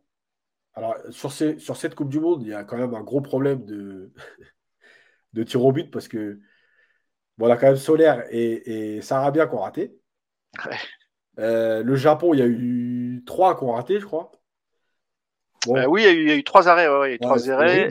Le, ouais, ouais, tu l'as, tu l'as rappelé, l'Espagne face au Maroc avec, avec, je crois, un tir raté et deux arrêts de, de, de Bounou. Voilà. Il y a eu le Croate, les gardiens croates face au, face au Brésil. Il a fait pas beaucoup de réussite quand même. Euh, alors attends, question technique. Est-ce que la liste des joueurs est donnée à la fin du match? Ouais. Alors la, liste, en fait, après le coup de sifflet final, l'arbitre vient voir les coachs. enfin, les coachs vont voir les joueurs en demandant qui se sentent, sauf s'il y a une liste préparée. C'est juste après la fin des 120 minutes, en fait. Voilà. Et après, une fois que la liste elle est établie dans l'ordre dans lequel elle est établie, tu ne peux pas la changer. Pour les cinq premiers tireurs. Et après, les autres, ils sont décidés euh, s'il y avait des sixièmes euh, au fur et à mesure. Donc, évidemment, si Marquinhos s'était décidé 4 et qu'il y avait déjà eu deux ratés, en fait, il ne pouvait pas dire à Neymar euh, vas-y, parce que si je rate moi, on est mort, en fait, on change. Il ne peut pas changer de place. Bref, sinon, bah écoute, voilà, donc je pense qu'il y, a la façon d'être éliminé qui va être très compliquée. Il y a l'âge, il y a le fait que Neymar, il a été blessé en 2014 gravement alors qu'il faisait une Coupe du Monde exceptionnelle. Il y a 2018 où il arrive blessé, où il n'est pas prêt et il ne fait pas une bonne Coupe du Monde. Il y a 2022 où il arrive en pleine forme, où il est blessé après le premier match, où il revient bien, où il marque, où il est décisif, mais il est éliminé au tir au but contre une équipe de Croatie qui est, qui est, insupportable à jouer, qui n'est pas, qui est pas belle, qui n'est pas bonne, mais qui est insupportable à jouer et qui, et qui revient au score dans la dernière minute le, milieu croate, il a été, il a, il a été, il a été très fort, hein, Yacine. Hein, honnêtement, le, en tout cas face au Brésil, ça a été, ça a été quelque chose. Hein. Ah ouais, bien sûr, bien sûr. Mais, euh, mais voilà, malgré tout, sur le contenu du match, si, on est, si on est honnête, comme on l'a fait avec les autres, sur le contenu du match, euh, le Brésil doit passer. Voilà, le Brésil doit être qualifié. C'est eux qui méritent le plus. Mais après, voilà, bah, les autres, ils ont été efficaces. Ils ne sont pas beaucoup sortis en deuxième mi-temps, ils ne sont pas beaucoup sortis en prolongation. Et voilà. Et puis après, tu as aussi le coaching, malgré tout. Tu es obligé d'en vouloir au coach. Moi, je suis désolé, je le répète à chaque fois. Et ok, je me trompe des fois sur des joueurs. Quand je répète que Fred, il est éclaté à Manchester, qu'il est éclaté au Brésil, et que tu as un coach qui le fait rentrer pour tenir un résultat, enfin, je veux dire, c'est pas, pas sérieux, quoi. C'est pas sérieux. C'est pas sérieux. Donc, du coup, pour finir, sur Marquinhos et Neymar, j'espère me tromper. Mais euh, je n'ai pas beaucoup d'espoir qu'on ne les ait pas perdus euh, pour la reste, le reste de la saison. Parce que Marquinhos avait, depuis la fin de saison dernière, avait déjà, voilà, il a subi beaucoup de critiques, mais euh, vraiment parfois c'était c'était même justifié c'est pas parfois parce qu'il il était il était pas bon. Euh, avant avant la Coupe du Monde tu as l'impression qu'il y avait un petit regain de forme Yacine qui revenait plus ou moins. Alors c'est peut-être le fait aussi qu'il il, il, savait que c'était bientôt la Coupe du Monde donc euh, voilà il était un peu mieux on a l'impression qu'il avait repris un peu euh, un peu confiance. Euh, et puis là voilà tout s'effondre pour lui. Sans doute que dans son pays il a, il, a, dû se faire insulter parce que c'est toujours comme ça parce que non seulement il rate le, le tir au but mais il dévie aussi euh, sur l'égalisation euh, croate. Euh, ça doit être super dur à vivre pour lui parce qu'il est, pas très vieux Marquinhos hein, voilà il est on a l'impression que parce qu'il joue depuis pareil c'est un peu comme Rabiot il joue depuis très très jeune mais il a encore il a encore toute sa carrière de, devant lui et, et, c'est vrai que là mentalement parce que Neymar même s'il le dit j'ai l'impression que Neymar voilà va se remettre dans le bain il y a le huitième contre le Bayern qui arrive, il y a son pote Messi qui est là, il est, il est quand même entouré dans le vestiaire. Marquinhos, j'ai ouais, vraiment plus, plus de doutes euh, parce que sans doute qu'il va être désigné comme euh, voilà le, le, le, coupable de cette, de, cette élimination et dans un pays de football comme le Brésil, ça pardonne pas, euh, Yacine. Et, et, je suis pas loin de te rejoindre. Moi, pour Neymar, j'ai espoir quand même, même s'il même a, il a fait sa déclat sur sur Insta. Marquinhos, euh, euh, Marquinhos, ça fait, euh, ça fait peur. Un, mot sur le, niveau, Yacine, de Thiago Silva, qui a été, qui a été plutôt bon hein, lors de cette Coupe du Monde. 38 ans, je rappelle, hein, Thiago Silva. Écoute, il a été franchement très bon, parfois excellent. mais pareil, je, vais pas, moi, je ne veux pas réécrire l'histoire. Thiago Silva, on l'a toujours dit, il a fait je sais même pas combien de matchs au PSG, 250, je sais pas, un truc comme ça. Ah, il a fait un paquet, 8 ans, euh, ouais, 8 ans de présence, hein, je crois en 2020. Donc, euh. Voilà, donc il doit être autour de 250-300. Euh, il a été très bon, voire excellent. 285 matchs sur 300. Et encore, je suis gentil, peut-être même 290. Peut-être même 295. Finalement, il s'est foiré trois matchs, mais ces trois matchs, ils sont tellement marquants que ça l'a poursuivi, en fait. Parce que, parce que je répète encore une fois, 295 matchs, il est, il est, c'est un joueur qui est exceptionnel dans la lecture du jeu, dans le jeu long, dans le jeu court, dans la, dans la, manière de se positionner, etc. Voilà, il a raté trois matchs qui l'ont poursuivi, qui l'ont marqué, qui. Voilà, mais, mais, lui, il a, été, il a été plus qu'au niveau. Et on voit bien d'ailleurs que, que Marquinhos à côté de Silva, c'est quand même pas le même joueur. Même s'il a ce match-là, euh, alors il est un peu moins bon, mais sa Coupe du Monde à Marquinhos, elle était bonne jusque-là. Ouais, bah, mentalement, ça, mentalement, ça a flanché et, et, peut-être que le, le, fait d'avoir dévié ce ballon pour l'égalisation, ça, ça a encore dû jouer plus pour le, pour le, son tir au but. Et d'ailleurs, c'est surprenant que, alors je sais pas si lui s'est porté volontaire ou si c'est Tite qui l'a désigné, tu vois, mais c'est vrai que moi, quand je l'ai vu s'approcher, je me dit, tiens, Marquinhos qui va tirer un, un penalty. Il y avait quand même des joueurs euh, qui ont peut-être plus l'habitude euh, de, de, de, de, faire des tirs au but que lui. J'ai été un peu surpris, mais bah, peut-être qu'il a eu du courage. Il a peut-être voulu se racheter justement de, de, ça, je sais pas. Ouais, ou il y a peut-être des joueurs qui se sont cachés, c'est tout. aussi, aussi, ouais, t'as raison, as raison. Euh, on sait que dans cette équipe eux... Brésil, c'est arrivé. Voilà, et qui eux n'ont pas eu le courage d'y aller. Donc à un moment donné, quand tu as besoin de 5 tireurs, s'il y en a 6 qui se cachent, à un moment donné, toi, tu es obligé d'y aller. Hein. Bon, écoute, bah, là, du coup, la, la, demi-finale, pour le coup, ça sera euh, Argentine-Croatie. Un mot sur la, l'Argentine, hein, pareil, hein, ça n'a pas été, euh, ça pas été extraordinaire hein, encore ce, ce, match des Argentins, mais, euh, mais, mais dans ce match, tu as, as, un penalty de, de Messi, tu as une passe extraordinaire de, de Messi pour, pour Molina, ça suffit pour, pour faire tomber cette équipe des, des Pays-Bas. Argentine-Croatie, ouais, est-ce qu'on est-ce qu'on risque pas de voir un peu le même match qu'on a vu euh, face aux Brésiliens C'est-à-dire c'est une équipe accrocheuse la Croatie, ça va être ça va être difficile vu ce que proposent offensivement les les, les, les Argentins. Euh, et puis tu me diras un mot de Paredes, hein, qui est rentré dans ce match comme un CRS dans une manifestation de gilets jaunes. C'est-à-dire qu'il est arrivé, bam, direct que des taquets.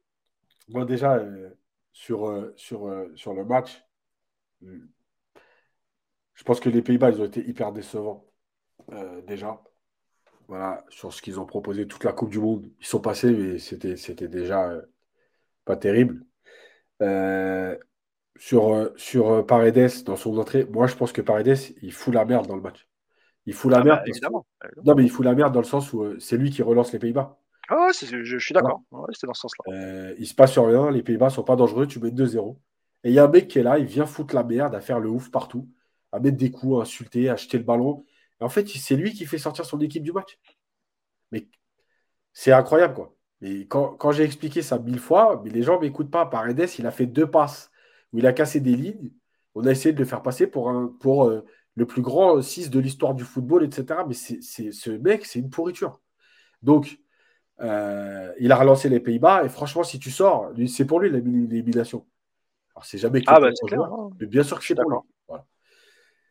Après, sur le match de la Croatie, euh, j'ai envie de te dire, ouais, ça va être un match fermé, ça va être un match fermé parce que parce que on sent bien quand même que il y a une équipe argentine qui est en mission pour Messi.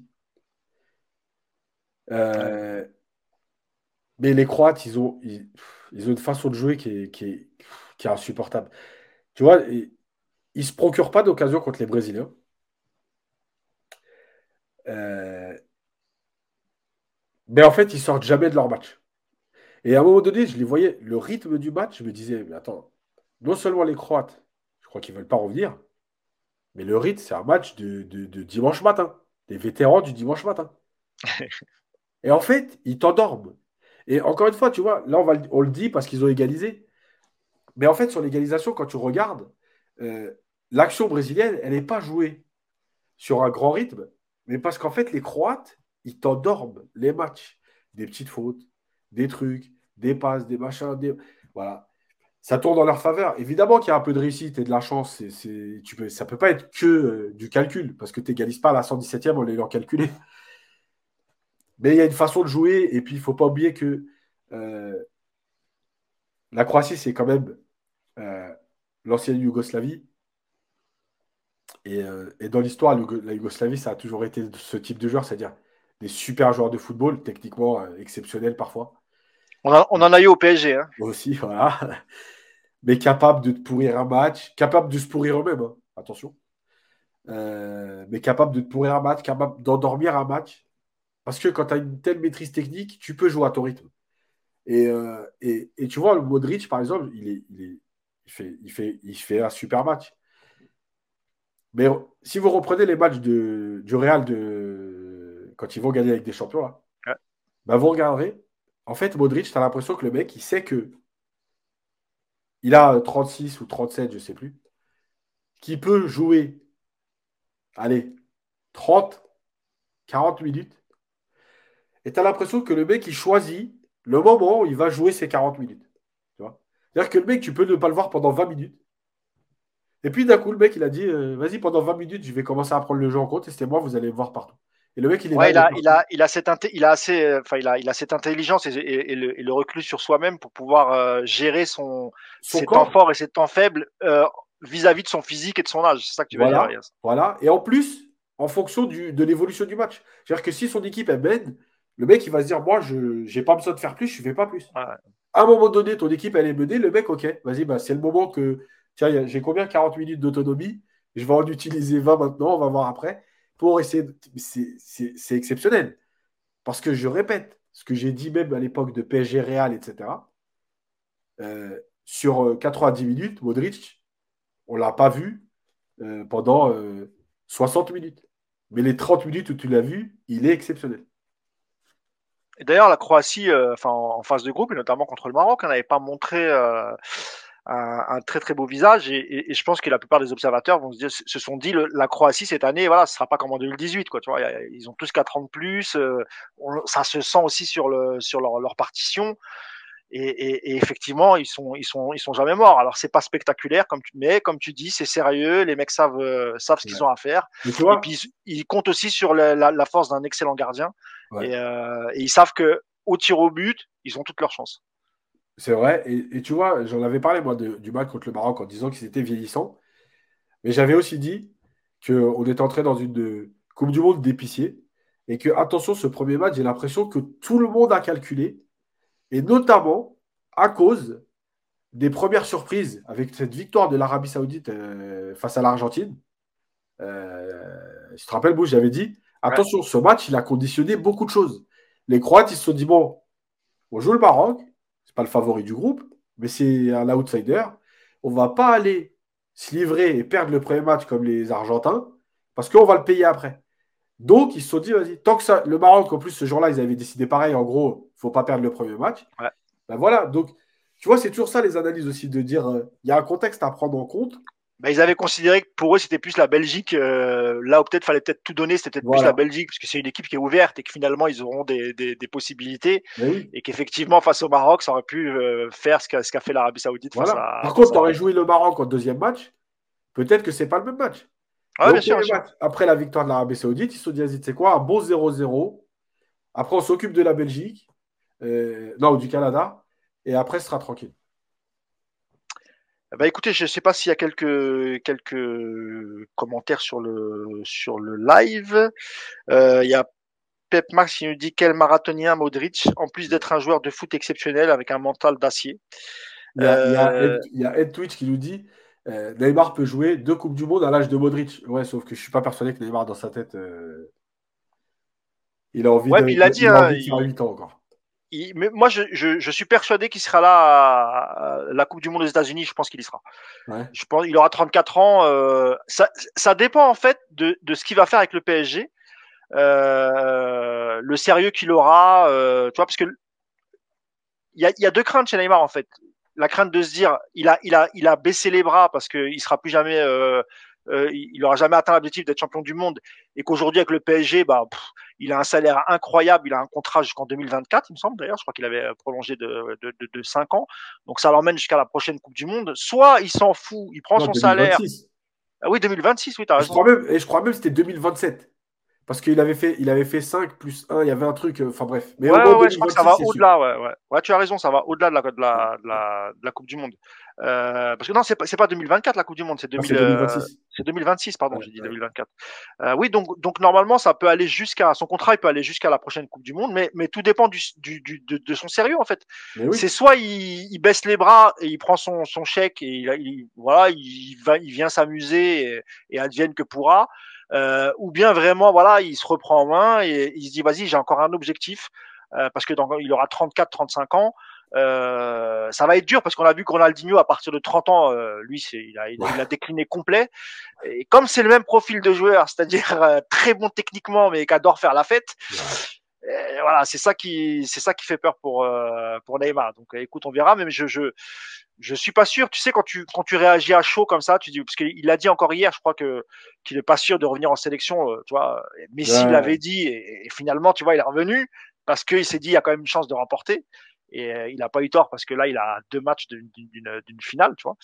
Donc euh, ouais, non, je pense que pour Neymar, euh, ça va réfléchir un peu. Peut-être qu'il reviendra pas les prochaines sélections, il va se laisser un peu de temps. Ouais. Et peut-être que le PSG va lui redonner le goût si tu arrives à battre le Bayern.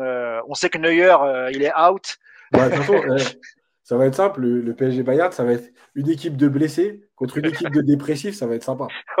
ouais, c'est exactement ça. Mais tu vois, si, si tu élimines le Bayern, euh, Yas, ça peut redonner un peu le moral à, à ces joueurs-là, tu vois. Ouais, bah, bien sûr. Euh, parce que je pense que les Français, si, si, si, si l'équipe de France euh, ne parvient pas à, même si elle se hisse en finale et qu'elle perd, par exemple, en finale, je pense que les joueurs français, en tout cas Mbappé, parce que c'est le seul joueur du PSG, il sera pas déprimé parce que voilà, tu as fait deux finales consécutives. Euh, si tu as perdu, euh, c'est que l'équipe en face l'a, sans doute euh, mérité. Donc je pense pas qu'il reviendra. Et puis lui, il a 23-24 ans. Hein. Il a encore toute sa vie devant lui. Et, et, je pense c'est un mec d'objectif. Donc lui, après, il se dit, on passe à autre chose et on va chercher la Ligue des Champions avec avec Paris.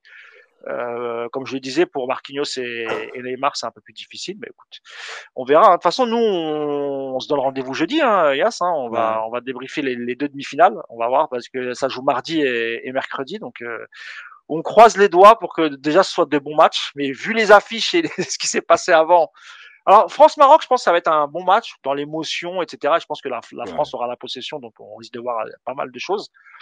Croatie-Argentine, j'ai des doutes, mon ami. Hein. ça va pas être le meilleur huitième des le, le, meilleur demi des deux. Hein. Je pense que ça va être, on va, on va se faire chier un peu. Bon. Eh ben les amis, on se donne rendez-vous jeudi. Euh, merci, hein, merci. Vous avez été 120, euh, 130 en moyenne à nous suivre sur le live, donc euh, merci beaucoup. Tu voulais ajouter quelque chose, Yacine?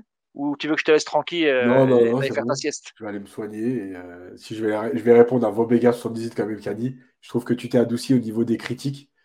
Euh, ça doit être la sagesse. Non, non, j'ai bien expliqué, c'est la Coupe du Monde. Donc, oui, c'est un peu particulier, on va dire. Vous, vous inquiétez pas, le 28 décembre, il y a un match PSG Strasbourg, je reviens. bah oui, oui, ça arrive vite, hein, ça arrive vite. Hein, c'est dans, ah dans, deux semaines maintenant. Hein, donc, euh, voilà, retour au pain quotidien. euh, donc là, là, là, là c'est, en plus, ça va être intéressant de voir justement les, les joueurs post-Coupe du Monde. Ouais. Ce qui, ce qui va se passer jusqu'au huitième euh, aller euh, face au, au, Bayern, donc ça va être terrible.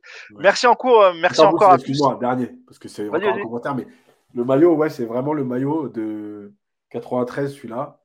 Enfin, je l'ai. C'est pas la réédition. C'est pas la réplique. Hein. Eh ouais. Donc si vous voulez le braquer, hein, je, je mettrai sur l'adresse hein, sur, sur les réseaux. Merci beaucoup, merci d'avoir été encore avec nous euh, en, ce, en ce dimanche. On vous souhaite euh, deux belles demi-finales et on se retrouvera jeudi pour débriefer tout ça. Robert, Mousse, excuse-moi, on remercie tout le monde, les commentaires ouais. et ceux ah, qui évidemment. écoutent un peu le podcast. Et je réponds justement à ça. Le podcast, il sort euh, là, ben, le temps de le mettre en ligne et il sera en. Ah oui, dans l'après-midi, oui, oui. Voilà, parce qu'il y en a qui ont dû rater le début, qui me demandent. Il va sortir dans l'après-midi il y, y, avait quelques retardataires, mais rassurez-vous, elle sera disponible. Et d'ailleurs, elle, est aussi disponible sur la, sur la, sur la chaîne Twitch aussi. Hein, vous pouvez la revoir. Ouais, ouais. C'est comme vous voulez. Faites votre, faites votre choix. Merci en tout cas, merci à tout le monde et on se retrouve jeudi pour le, le débrief des demi-finales. Ciao. Ciao.